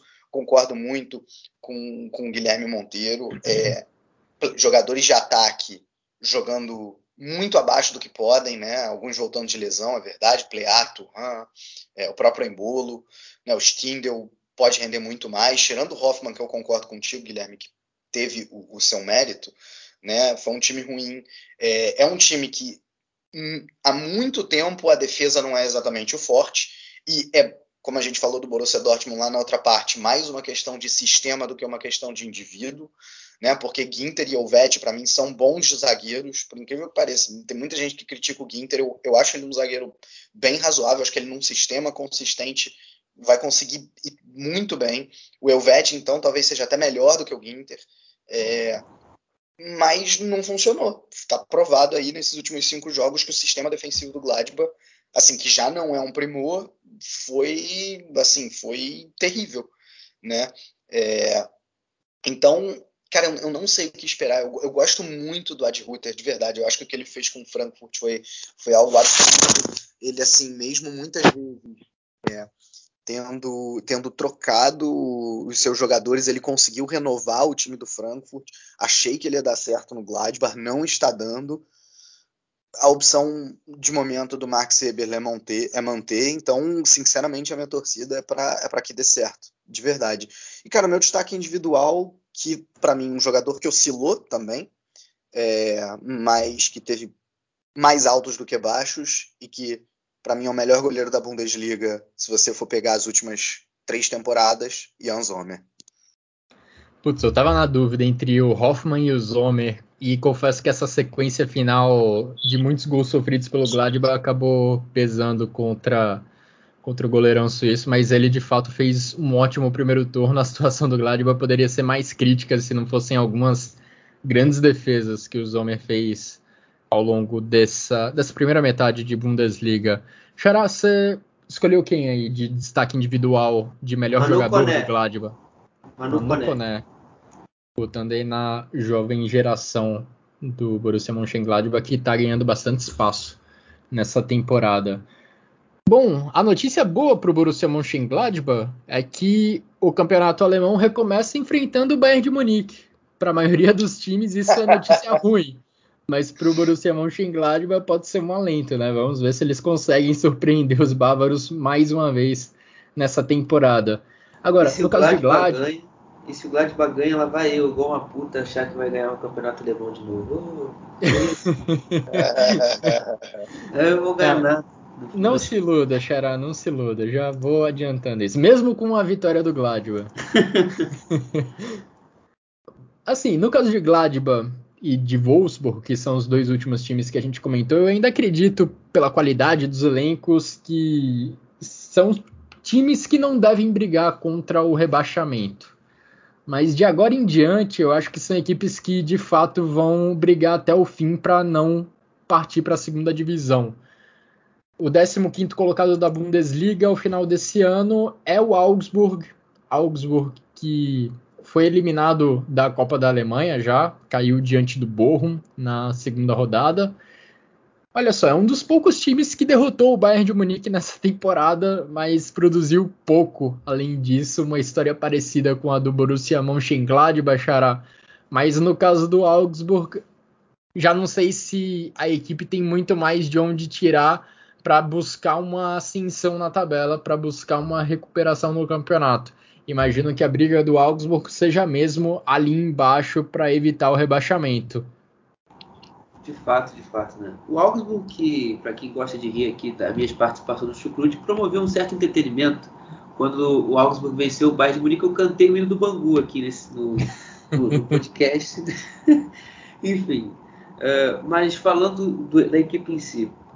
A temporada também se desenvolveu como ela previa, né? O Augsburg teve uma pré-temporada com muitas lesões, pouquíssimas opções de treinamento, né? Goelove, Oxford, do Okai, Finbogas, o Niederneckler foram problemas constantes, não só na pré e também já estendendo a temporada.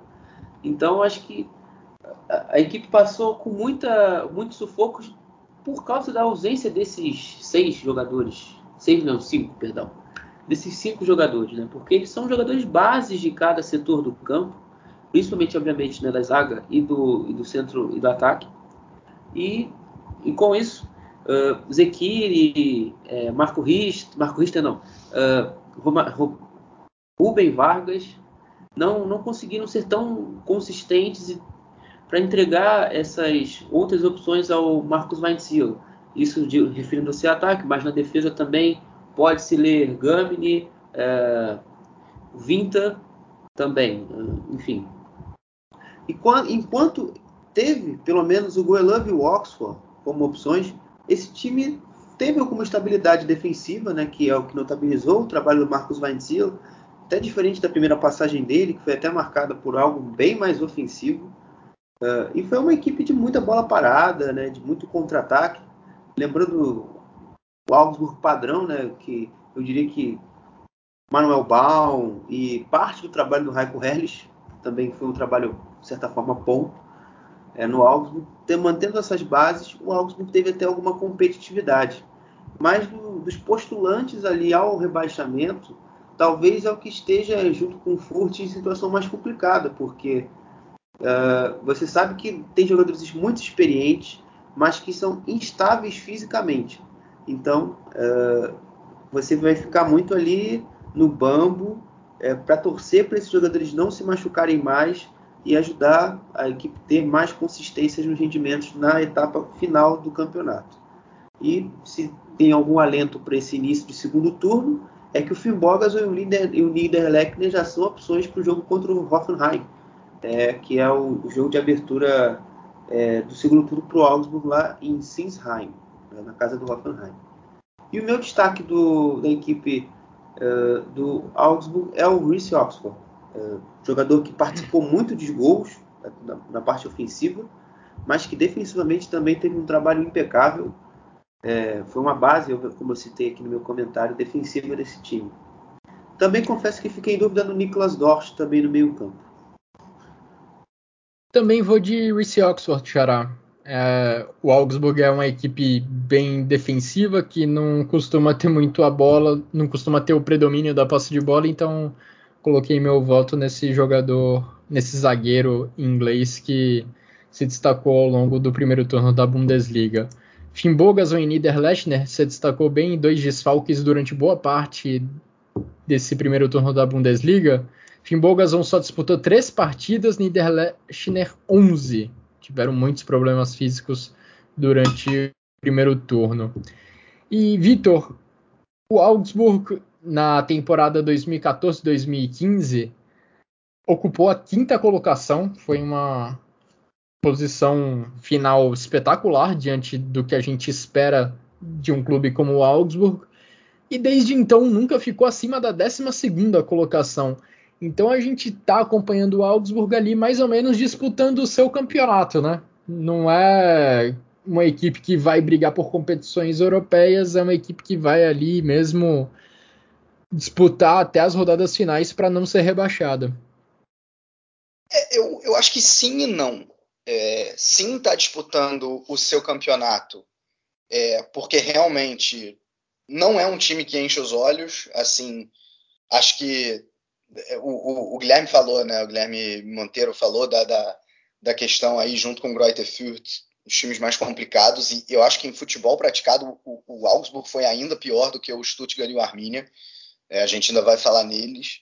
É, é então, sim, tá, tá, de acordo, sim, porque tá de acordo com que, com que vem jogando. Todos esses problemas de lesão faz com que o Augsburg seja um, um time né, abaixo da crítica também.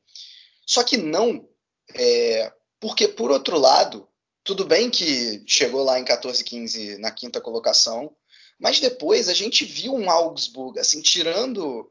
É, acho que agora eu não estou aqui com, com, com, as colocações exatas, vocês podem me dizer melhor, mas foi, foram times que justamente essa 12 posição, né, que foi a melhor da equipe depois disso, o Augsburg conseguiu disputar no meio da tabela, nunca correu grandes riscos de rebaixamento. Eu, inclusive, em alguns anos apontei: não, nesse ano o Augsburg cai, nesse ano o Augsburg cai.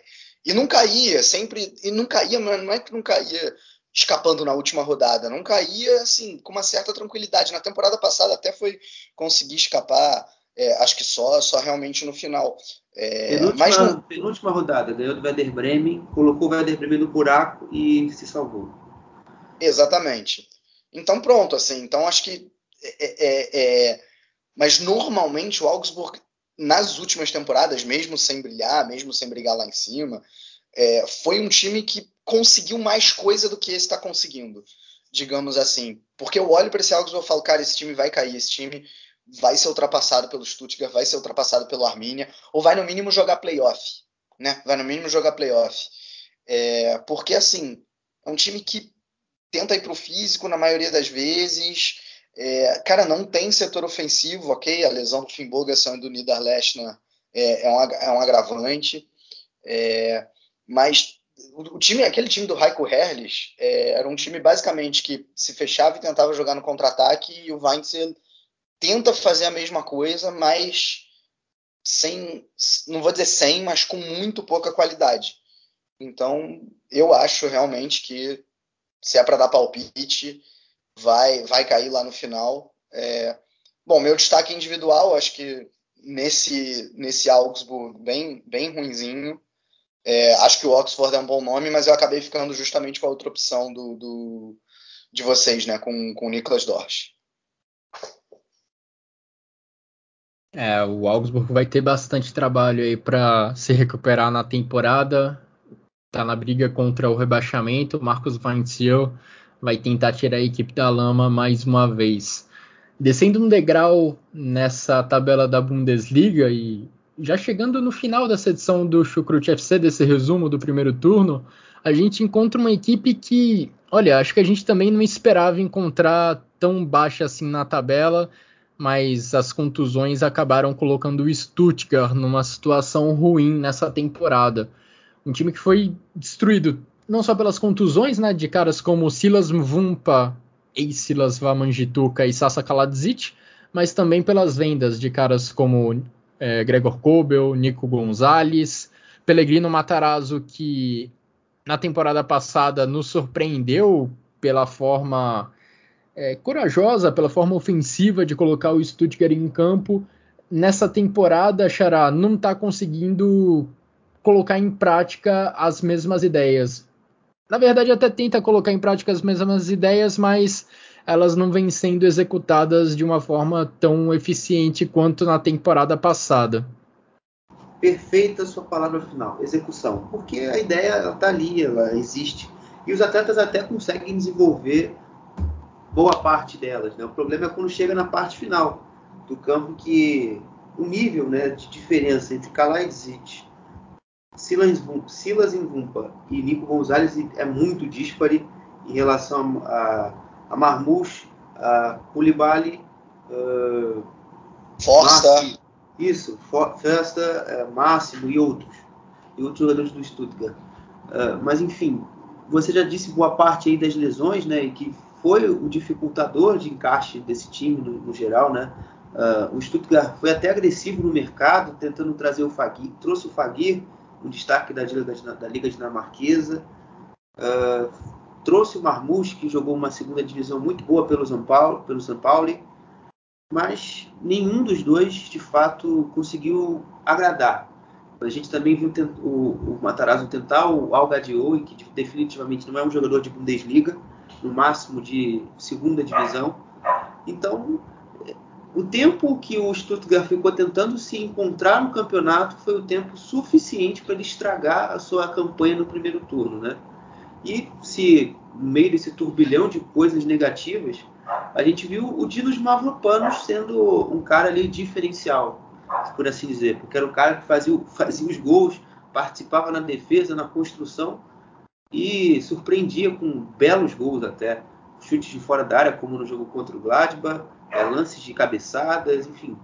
Foi um cara ativo ali no ataque nas bolas paradas, que foram um dos meios principais que o Stuttgart é, encontrou para chegar às redes adversárias. Né? E eu acho que, assim, para o futuro, a expectativa é positiva, né? já que o Kalajdzic volta nesse. Está voltando agora dia 31 de dezembro. Souza, a mesma coisa, também teve um problema no ombro. E o Zilas Mvumpa, que estava agora nessa semana que se passou no Congo, registrando o novo nome dele, já está de volta a, a Suábia e vai, e vai poder ganhar mais minutos ainda nessa, nessa temporada a partir da, no, no começo do segundo turno. Então, para mim, o Stuttgart tem boas perspectivas de sair dessa incômoda zona de repescagem é, nessa temporada. Até porque já mostrou futebol, apesar disso, apesar disso tudo que a gente está falando, já mostrou futebol para isso. E eu acredito que vai sair com alguma facilidade.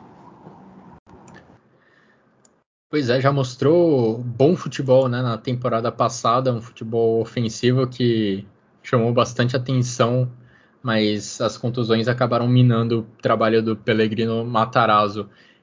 Acho que a coisa mais curiosa do Stuttgart nessa temporada, Xarai, você passou por isso no seu comentário, é como os defensores são os protagonistas ofensivos dessa equipe, né? Os dois maiores artilheiros do Stuttgart na Bundesliga atual se chamam Mavropanos e Kempf, que são dois zagueiros. O Mavropanos tem quatro gols marcados no campeonato alemão e o Kempf tem três. Até por conta disso, mas não só por isso, eu coloco o Mavropanos como destaque individual da equipe do Stuttgart. O meu também. Já são dois votos. E, assim, o Mavropanos, além de marcar seus gols lá na frente, ele também contribui bem na defesa também tem uma boa saída de jogo. O Xará já fez um, um ótimo comentário sobre, sobre esse zagueiro grego do Stuttgart, que está por empréstimo lá na equipe alemã. Ele pertence à equipe do Arsenal. Vamos ver se o Stuttgart consegue manter ele para além do final dessa temporada. Vitor, qual é a avaliação que você faz dessa equipe do Stuttgart que como o Xará falou, tem ainda uma ideia de jogo, mas não consegue executá-la muito bem. É uma equipe que vem mostrando dificuldades diante dos desfalques daí, é, no elenco do Pellegrino Matarazzo. Acho que vocês já falaram muito bem, né? Acho que as, as perdas acabaram pesando demais, né? O setor ofensivo era um e virou outro, né? Assim, você pega o, Frankfurt que sofreu com isso nos últimos anos, né? Tinha lá Rebitiovic e, e, e Haller, aí conseguiu se adaptar com Camada, André Silva e Yunis, aí sai todo mundo de novo e, e, e aí demorou um tempo para se adaptar. O Stuttgart está nessa com um nível maior ainda, com jogadores piores, é, com dificuldade de, de se adaptar. Né? É, você, por exemplo, ainda nesse momento tem um Borna Souza machucado. Borna Souza, vamos lembrar, a gente fa falou né, de Nico Gonzalez, de, de, de, é, de Silas Bumpa e de Kaladzic. Né? O, o, Borna Souza era o cara que botava a bola na cabeça do, do, do, do Kaladzic, praticamente. Foram várias e várias assistências dessa maneira. Chegou até a ser cogitado para a seleção alemã, deu todo aquele embrólio com a seleção croata. É, porque ele foi convocado para a Croácia, e aí a Croácia é, é, foi convocado para a Alemanha, e aí não podia jogar pela Alemanha, e aí a Croácia não quis mais também, né? Então, enfim, é, ele está machucado e, e, esteve muito abaixo nesse segundo turno também, acho que até porque não tinha ninguém para completar as bolas de cabeça dele, né? Quem, tinha, quem completava as bolas de cabeça era nas bolas paradas justamente os zagueiros que vocês também citaram, né? O Mavropanos e o Kempf, é, aliás, o Anton também foi muito bem, né? O, setor defensivo do Stuttgart é, se destacando definitivamente em relação ao setor ofensivo.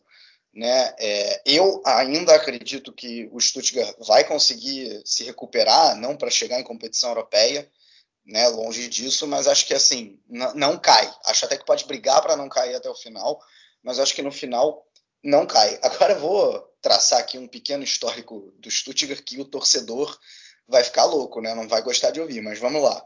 Temporada 15 16 o Stuttgart caiu, tá? Temporada 16 17 subiu de imediato. Temporada 17 18, pô, você pensa, é temporada para ficar na primeira divisão. Surpreendeu, foi muito bem, quase chegou na Liga Europa, só não chegou na Liga Europa porque o Frankfurt ganhou a Copa da Alemanha do Bayern de Munique. Se acontece o normal e o Bayern de Munique vence aquela partida, o Stuttgart ia jogar a Liga Europa. É, né, isso na temporada 17-18. Aí a temporada 18-19 você pensa, ah, o Stuttgart vai, pô, vai bem, né? Surpreendeu na passada, vai conseguir bem de novo. Caiu na 18-19. Caiu. Temporada 19-20. Subiu de imediato. Temporada 2021. Surpreendeu com um time bastante agradável de se ver, que a gente acabou de citar, esse ataque, um time ousado, um time que jogava para frente. E agora, na temporada 21-22, está brigando para não cair quando se pensava que ia conseguir mais uma vez jogar bem. É, ou seja, o ciclo está se repetindo. É... Vamos ver aqui. Virou meio dark isso aí. Pois é, né? É meio dark, né? Mas o ciclo está se repetindo. É, é... Bom, pelo menos quer dizer que vai subir de imediato na próxima temporada, caso caia. Né? Numa segunda divisão que está tão difícil, né? Pelo menos dá para ter esperanças cair. Mas como eu disse, acho que não cai não. É, e só para completar um pouco do que você falou sobre o Borna Sosa, Vitor, vendo umas estatísticas dele, é impressionante como ele se mantém como um dos jogadores que mais completa passes para dentro da área na Bundesliga. Primeiras, nas primeiras rodadas ele estava se destacando muito por passes é, para finalização e tudo, e ele segue como um cara que completa muitos passes para dentro da grande área. Acho que a grande diferença é de fato quem está lá na grande área para tentar completar esses cruzamentos. Ele tinha o Sasa Kaladzic, agora ele, por boa parte desse primeiro turno, ele não teve. E agora o Pellegrino Matarazzo conta né, com alguns retornos importantes. O Silas Mvumpa já voltou a entrar em campo nas últimas rodadas do primeiro turno.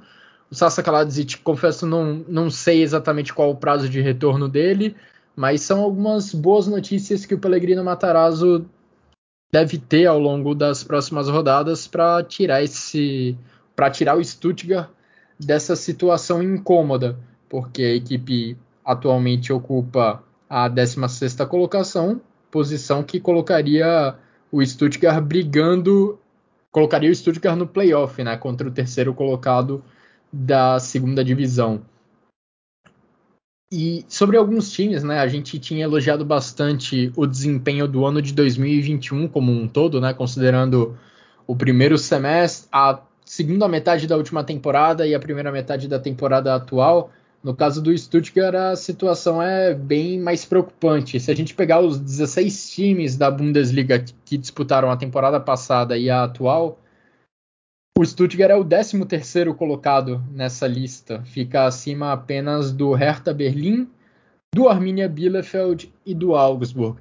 E é justamente do Arminia Bielefeld que a gente vai falar agora, entrando na zona de rebaixamento Aliás, Vitor, você colocou o seu destaque do Stuttgart. Eu e o Xará votamos no. Mavropanos. No... Mavropanos. Mavropanos também, então fechamos os três no Gregão. Enfim, uma unanimidade. Tivemos algumas até agora. No final do programa eu repasso todas elas.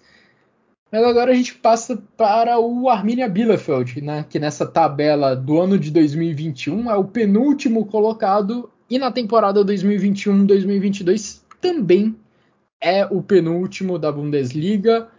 Só que apesar disso tudo, Vitor, o time do Arminia ganhou um respiro nas últimas duas rodadas, quando somou duas das suas três vitórias no campeonato até aqui. O Arminia Bielefeld antes estava ali mais colado no Greuther Fürth do que próximo da saída da zona de rebaixamento. Essas duas vitórias colocaram o Arminia numa situação um pouco mais confortável. Talvez confortável não seja a melhor palavra, Vitor, mas é uma situação um pouco menos complicada para a equipe do Frank Kramer. É, eu acho que assim, você pega o time do Arminia, é isso que vai fazer, é isso que você espera mesmo, que brigue para não cair. Né? A última temporada ela já foi surpreendente com, a Arminia conseguindo ficar na, na primeira divisão. Né? É, e como eu disse, eu acho que o Arminia está tá jogando um futebol até melhor do que o Augsburg. É um time que assim tem muita dificuldade para fazer gol. É um time que o setor ofensivo ele, ele é muito muito débil. Né? Até tem ali alguns, alguns jogadores e tal, o próprio próprio Clues, né? veteranaço da, da equipe. É, é, mas assim tem na defesa, pelo menos, a sua fortaleza, o seu ponto forte. É um time que, principalmente contra esses times mais fracos, é, se se fecha ali bonitinho, consegue muitas vezes ficar sem tomar gol. Um dado interessante é o seguinte: desde que o Frank Kramer assumiu o Arminia, porque antes era um time é, é, com, com o Vinoyhaus que tinha problemas defensivos, o Arminia é o time da Bundesliga que mais conseguiu clean sheets. É, isso é realmente impressionante para um time que está aí brigando para não cair. Né? Assim, é, é, é de, de, de, times da Bundesliga, ó, vou ver aqui agora é, é, de, de, primeira, né? Quais, tem uma, quais times têm uma defesa melhor do que a do Arminia nessa Bundesliga? Bayern de Munique, Freiburg, uh, Union Berlin, Mainz e o Leipzig empatado. Ou seja, o, o, o Arminia tem a quinta melhor defesa da Bundesliga para um time que é o penúltimo né? Acho que isso diz muita coisa. Tudo bem, tem o segundo pior ataque, só melhor do que o do Greuther Fürth. Né? É, mas então é, é, isso acaba mostrando, mostrando alguma coisa nesse, nesse Armínia. Né? É, então, é, aliás, vale, vale o destaque para o Ortega, goleiro, que não é o meu destaque, o meu destaque individual, mas que é um bom goleiro, né? Inclusive foi cogitado para ir para o Bayern de Munique para ser o reserva do Manuel Neuer lá no início da temporada. Né? É, é, mas então, acho que nesse sentido o Arminia pode ter alguma esperança. É um time que tem dificuldade para fazer gol, mas é um time que muitas vezes consegue é, consegue se ajeitar na, na defesa. Né? E que contratou, vale dizer, contratou o Gonzalo Castro agora né, um veterano aí que, com passagens boas até o muito, uma passagem muito boa para o Bayer Leverkusen, né, lá que ele surgiu e, e, teve uma passagem boa, teve mais baixos do que altos no Borussia Dortmund, mas teve um, momento, um outro momento bom e teve uma passagem razoável, eu diria até no Stuttgart também. É, e agora vai jogar no, no Arminia, de repente pode ser um bom reforço aí para esse, esse setor ofensivo, né? Cara, meu destaque individual, eu vou, vou ficar com o Amos Piper aí para como símbolo dessa boa defesa aí do Borussia Dortmund, do Borussia Dortmund, do Arminia. Mas faz sentido, ele foi revelado no Dortmund. meu voto vai pro Stefano Ortega. Você já destacou ele no seu comentário, Vitor, e eu coloco ele como grande personagem, como o melhor jogador do Arminia Bielefeld até aqui. Mas uma coisa curiosa é que o Ortega disputou 16 jogos né, nesse, nesse primeiro turno da Bundesliga. Uma partida em que ele foi desfalque, entrou no lugar dele o Stefano Capino. E ele, o goleiro grego do Arminia Bielefeld, também fez uma partida sensacional. Ou seja, a posição de goleiro do Arminia Bielefeld parece estar muito bem servida tanto com o Ortega nos 16 jogos que ele disputou nessa Bundesliga e com o Capino também, que só teve uma oportunidade, mas correspondeu muito bem. E para você, Xará, o que, que você destaca dessa campanha do Arminia Bielefeld? O que te faz acreditar que essa equipe pode se manter na primeira divisão? Ou o que você acha, por que você acha que ela pode cair? Assim, uh, eu vi o verão do Bielefeld como um verão bom, porque as movimentações faziam sentido e eram boas, de fato, realmente. Basiliades, é, o Wimmer primeiro um desconhecido, o Lasmo também, mas uh, o Krüger e o Yannis Erra são jogadores, e o Capino também para o gol, são jogadores que faziam sentido, que eram bons jogadores na segunda divisão. Uh, então, foi um mercado ali bom. O Robin Hack também, que também chegou, até jogou alguns, alguns minutos. Uh, mas assim, muitos deles assim é, oscilaram muito, né, sentiram muito o impacto de estar jogando a primeira divisão pela primeira vez, principalmente o Hack, o Zerra é, e o Krüger nesse, nesse boa parte desse primeiro turno. tanto que, para mim, o meu destaque é o Patrick Wimmer, que também veio, do, veio de fora, né? veio do, do Áustria Viena. Uh, e talvez não seja ali um grande jogador de estatística, mas é um jogador que cria muito, é muito veloz, é muito ágil. Uh, se a gente for traçar um, um paralelo, perdão, é, lembra muito um pouquinho, mas bem pouco, o Hitsu Doan, que a gente destacou bastante na temporada passada. Uh, é um jogador assim de muita velocidade e, e arisco, tem uma finalização interessante, mas que precisa às vezes ser um pouco mais decisivo.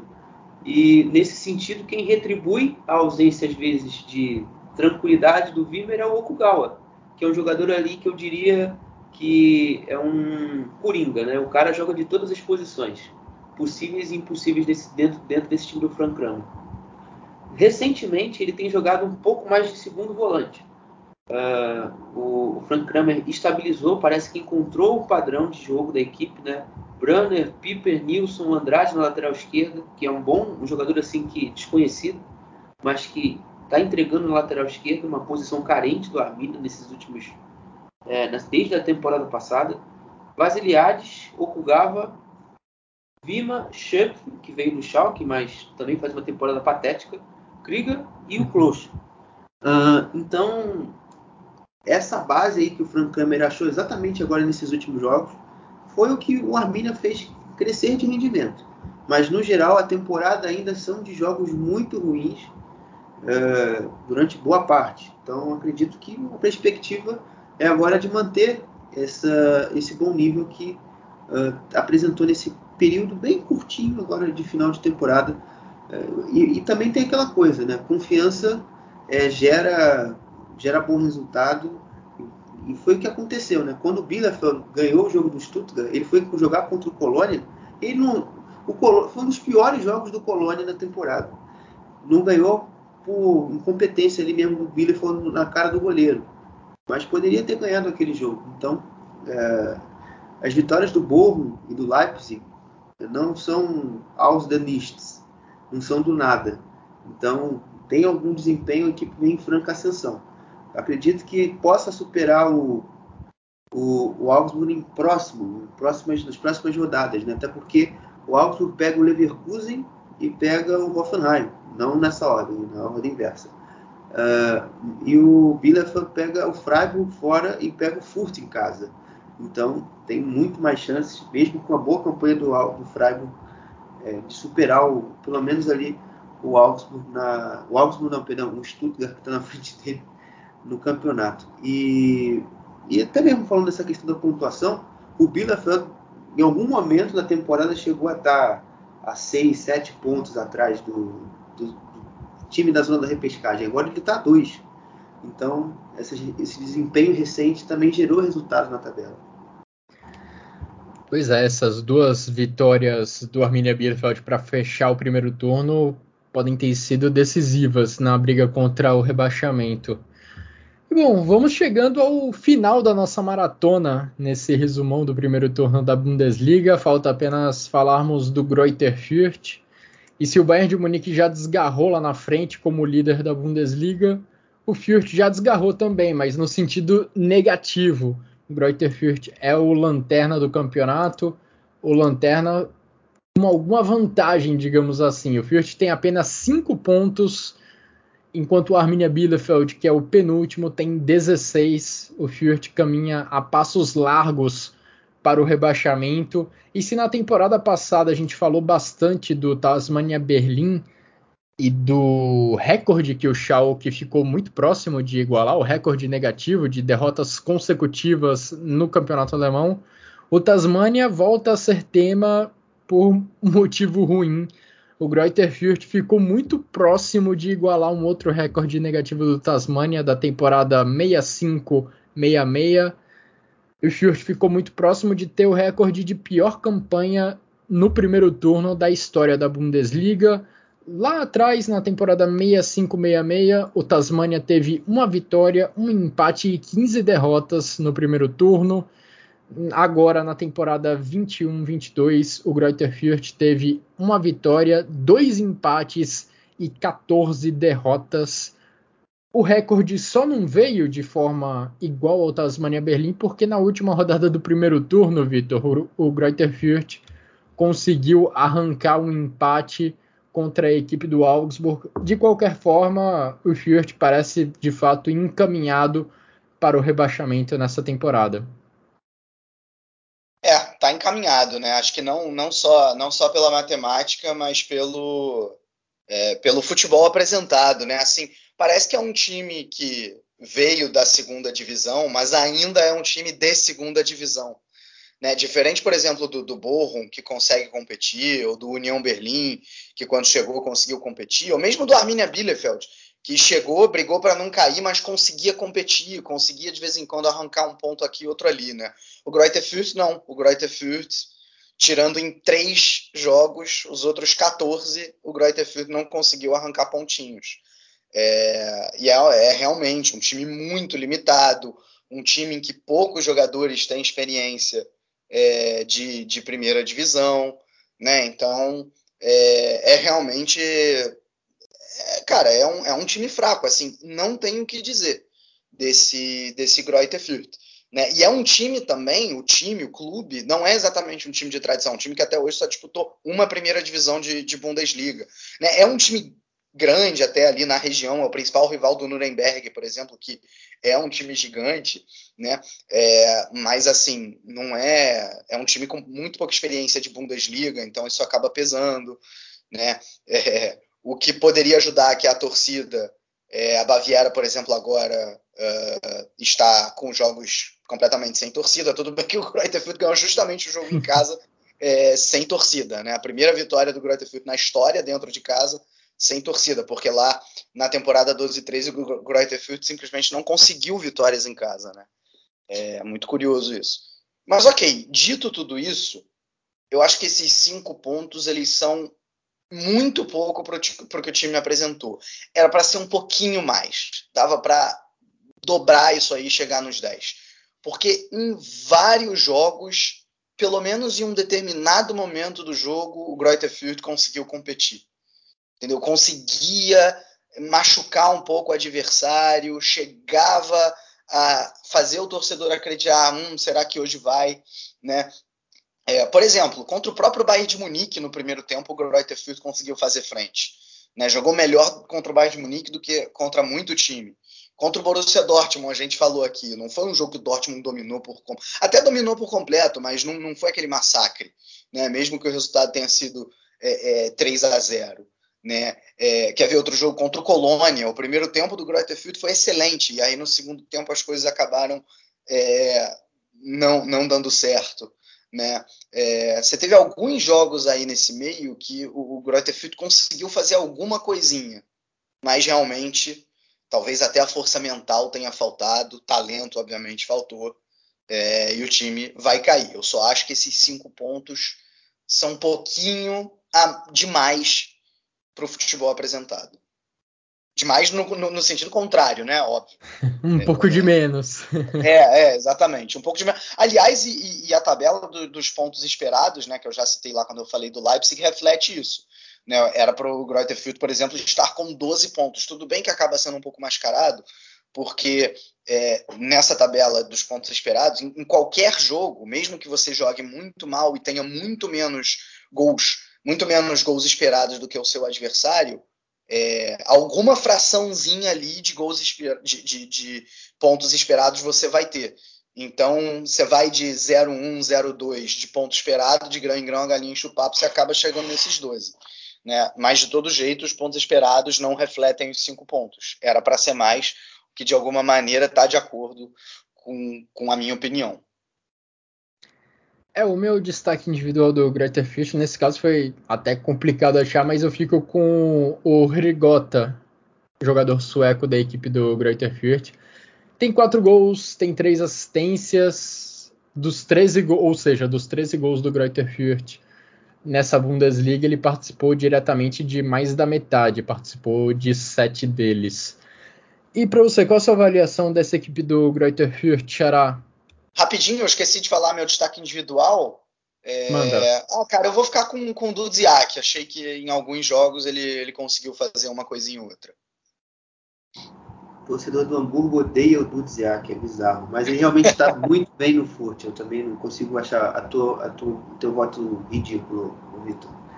É, assim, o Furt também é uma equipe meio complicada, né? Porque você vê o erro logo no começo. Primeira, as primeiras duas contratações do Furt foram jogadores que tiveram destaque na segunda e na terceira divisão. O Max Christensen veio do Waldhof Mannheim e o Nils Elfert, que foi ali um jogador, um suplente ali na campanha do Arminia de acesso para a Bundesliga na temporada 19-20. Então, você já viu o erro desde trás. Uh, eu gosto, confesso que gosto muito da equipe da, do corpo gerencial do Fluxo, né? O Azouzi é um, é um, é um gestor muito focado nos jovens, né? Uh, e também de fazer contratações boas em baixo custo, mas de fato inexperiente na Bundesliga junto com o treinador Stefan Leitl, que é uma das grandes promessas né, da, da Alemanha enquanto treinador. Uh, a sua equipe pagou, obviamente, também pela limitação técnica, né? Desde o gol até o, até o ponto esquerda, o gol, tanto que teve vários problemas, né? O, o Marius Funk jogou boa parte da temporada, mas começou com o Boucher, aí o Funk se machuca, entra o Boucher de volta, e o Boucher faz, a, faz uma reta, uma reta final de tempo de turno muito boa. Você tem muitas lesões na equipe. Rugman, é, Fiergefer, que é o, o sem ser o alemão, Viergever, é, o Jung, Meyerhofer e o Willens. O jogo contra o Freiburg, por exemplo, o time só tinha da, da posição de defesa um lateral e um zagueiro, que foi o Bauer e o Asta, na lateral direita. O resto tudo improvisado, de lesões. Uh, e se a gente vê algum, se a gente vislumbra alguma coisa positiva para o Furt, é a recuperação física desses jogadores de defesa, né? A questão mental que eu destaquei na vitória do Furt contra o União Berlim, a gente viu isso já impactando no jogo contra o Dortmund. Você vê que até uma equipe conseguia competir, é, apesar de tomar de 3 a 0. É, no jogo, no jogo contra o Augsburg também não foi diferente, né? O Furt mudou muito o perfil dele de jogar uma equipe que começava, começou a temporada, jogou boa parte dela muito ofensiva, marcando muito lá em cima, tentando recuperar a bola é, e, e, e, percorrendo poucos metros fazer os gols, assim como foi boa parte da segunda divisão, mas que, como o Vitor disse, né, a inexperiência na, na primeira divisão fez muita diferença. Era uma equipe que se desgastou fisicamente em diversos jogos. Tanto que alguns que o Vitor cita, contra o Colônia, por exemplo, uh, contra talvez o Hertha Berlim ou outro exemplo, a equipe começa a, a se desfocar porque está cansada porque está cansada fisicamente. Então, a tua resposta mental também de concentração também é afetada. Então, isso, isso afetou bastante a campanha. E agora é uma equipe que joga muito mais defensiva, bota a bunda lá atrás, se vier uma chancezinha para fazer um gol, vamos fazer como foi no jogo contra o União Berlim.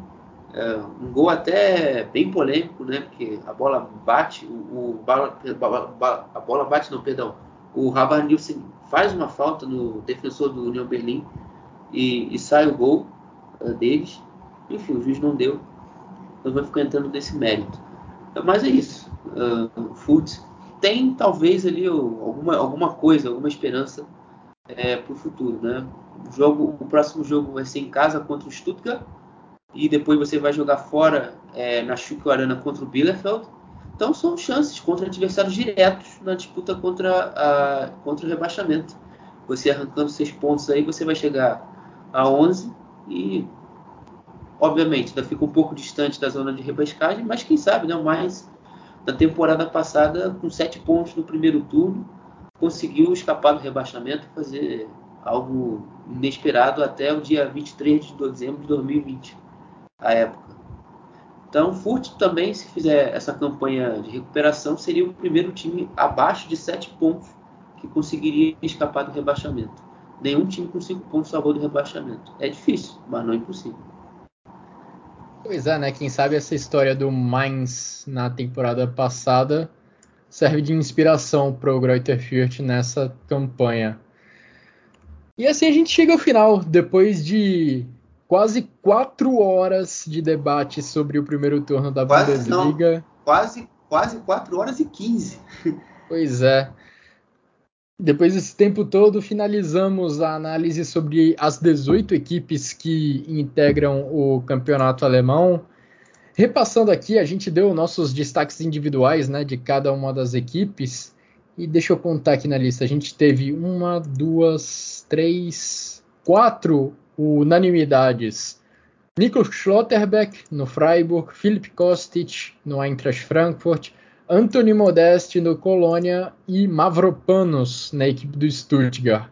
E para fechar essa edição do Chucrute FC, a gente normalmente dá os nossos três destaques individuais né, em cada rodada. Agora a gente vai dar a nossa seleção do primeiro turno.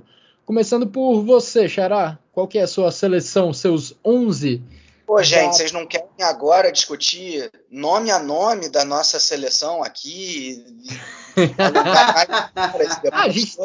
Então, vamos, afim. vamos até o dia 31 de dezembro, né? Passando nome a nome. A gente está cheio de tempo aqui. Exatamente. Bom, é, eu escalei minha equipe no esquema 3-4-3. Uh, ah, e antes de eu falar minha equipe, eu vou dizer meu destaque do Furt que eu não tinha dito. Time é o ah, Timothy Tillman. Tim, Timothy Tillman, irmão do Malik Tillman, jogador do Bayern. Enfim, uh, ah, 3-4-3, minha equipe está escalada. Gregor Keber, é, Nico Schlotterbeck, Lucas Hernandes, Josko Gvardiol, Germaine Frimpong, é, Jude Bellingham. Acredite, acredite, eu escalei Gibril Sou no meu meio campo, é, Alfonso Davis, Musa Diaby, Leroy Sané, Robert Lewandowski, treinador Boislense. Colocou o treinador até, eu nem tinha colocado, mas vou, vou, vou pensar no aqui rapidamente. Vou já colocar a minha escalação então para jogo. No gol, Riemann do Bochum. Na linha de defesa, vai ser ali um 4-3-3. Tentei montar um time que. Não daqueles times que se colocam de cinco atacantes, só dois zagueiros, enfim. Coloquei, tentei armar um time que fosse minimamente jogável. Bom, Riemann no gol, Beno Schmitz, Schlotterbeck, Lucas Hernandes e David Raum na defesa. Kimmich, Nkunku e Wirtz no meio-campo e lá na frente Thomas Miller, Haaland e Lewandowski. De treinador, pô, vou de Bois Venson, vou copiar seu voto, Xará. Bois Venson pelo ano de 2021 merece bastante. E Vitor, qual que é o seu, o seu time ideal dessa, desse primeiro turno da Bundesliga? Bom, é, Cara, eu, diferente de vocês, eu acabei apelando, cara. Escalei aqui o time num 3-2-2-3. Não, 3-2-3-2. Não, 3-2-2-3, é isso mesmo, famoso WM. famoso WM, apelei demais. Mas vamos lá. Cara, Flecken do Freiburg no gol, ele foi muito bem. Assim, a surpresa, a gente até, até acabei é, esquecendo de citar ele quando tava falando do Freiburg. É, linha de defesa com Guardiol, Schlotterbeck e Davis. É, com Davis subindo bastante, obviamente. Kimmich e Bellingham na volância. E aí, na meia, Wirtz e Miller. E no ataque, Chique, Haaland e Lewandowski. Eu sei, apelei bastante. É um time que nunca ganharia uma Bundesliga. Aliás, acho que não ganharia nem a terceira divisão do Brasil, né? É, porque não dá para jogar dessa maneira. Mas dei uma pelada aqui. É, o que vale é juntar o talento aí nesse caso, né? Cada um usa o critério que, que preferir. Bom, como o Xará já falou ao longo desse podcast, as equipes da Bundesliga já estão retornando aos trabalhos, algumas já retomaram os treinamentos. Afinal, já daqui uma semana, né? Uma semana uma já semana. tem jogo da Bundesliga. Dez dias, dez dias. Pois é, o campeonato alemão já daqui a pouco já está de volta. Nesse ano ainda por conta das questões da pandemia e acho que também por conta do calendário de 2022 com Copa do Mundo no final. É, o calendário das ligas nacionais ainda precisou ser alterado, ainda está um pouco apertado. Então a Bundesliga terá uma pausa um pouco menor do que o costume. Ainda assim, é tempo suficiente para você ouvir esses dois episódios de resumo do primeiro turno que a gente gravou aqui no Chucrute FC. Agradeço muito a você, Vitor. Agradeço muito a você, Xará, pelos excelentes comentários e pelas análises que vocês fizeram de cada uma das 18 equipes do Campeonato Alemão. E agradeço, é claro, para todo mundo que nos acompanhou nessa maratona. Um grande abraço a todos e até a próxima.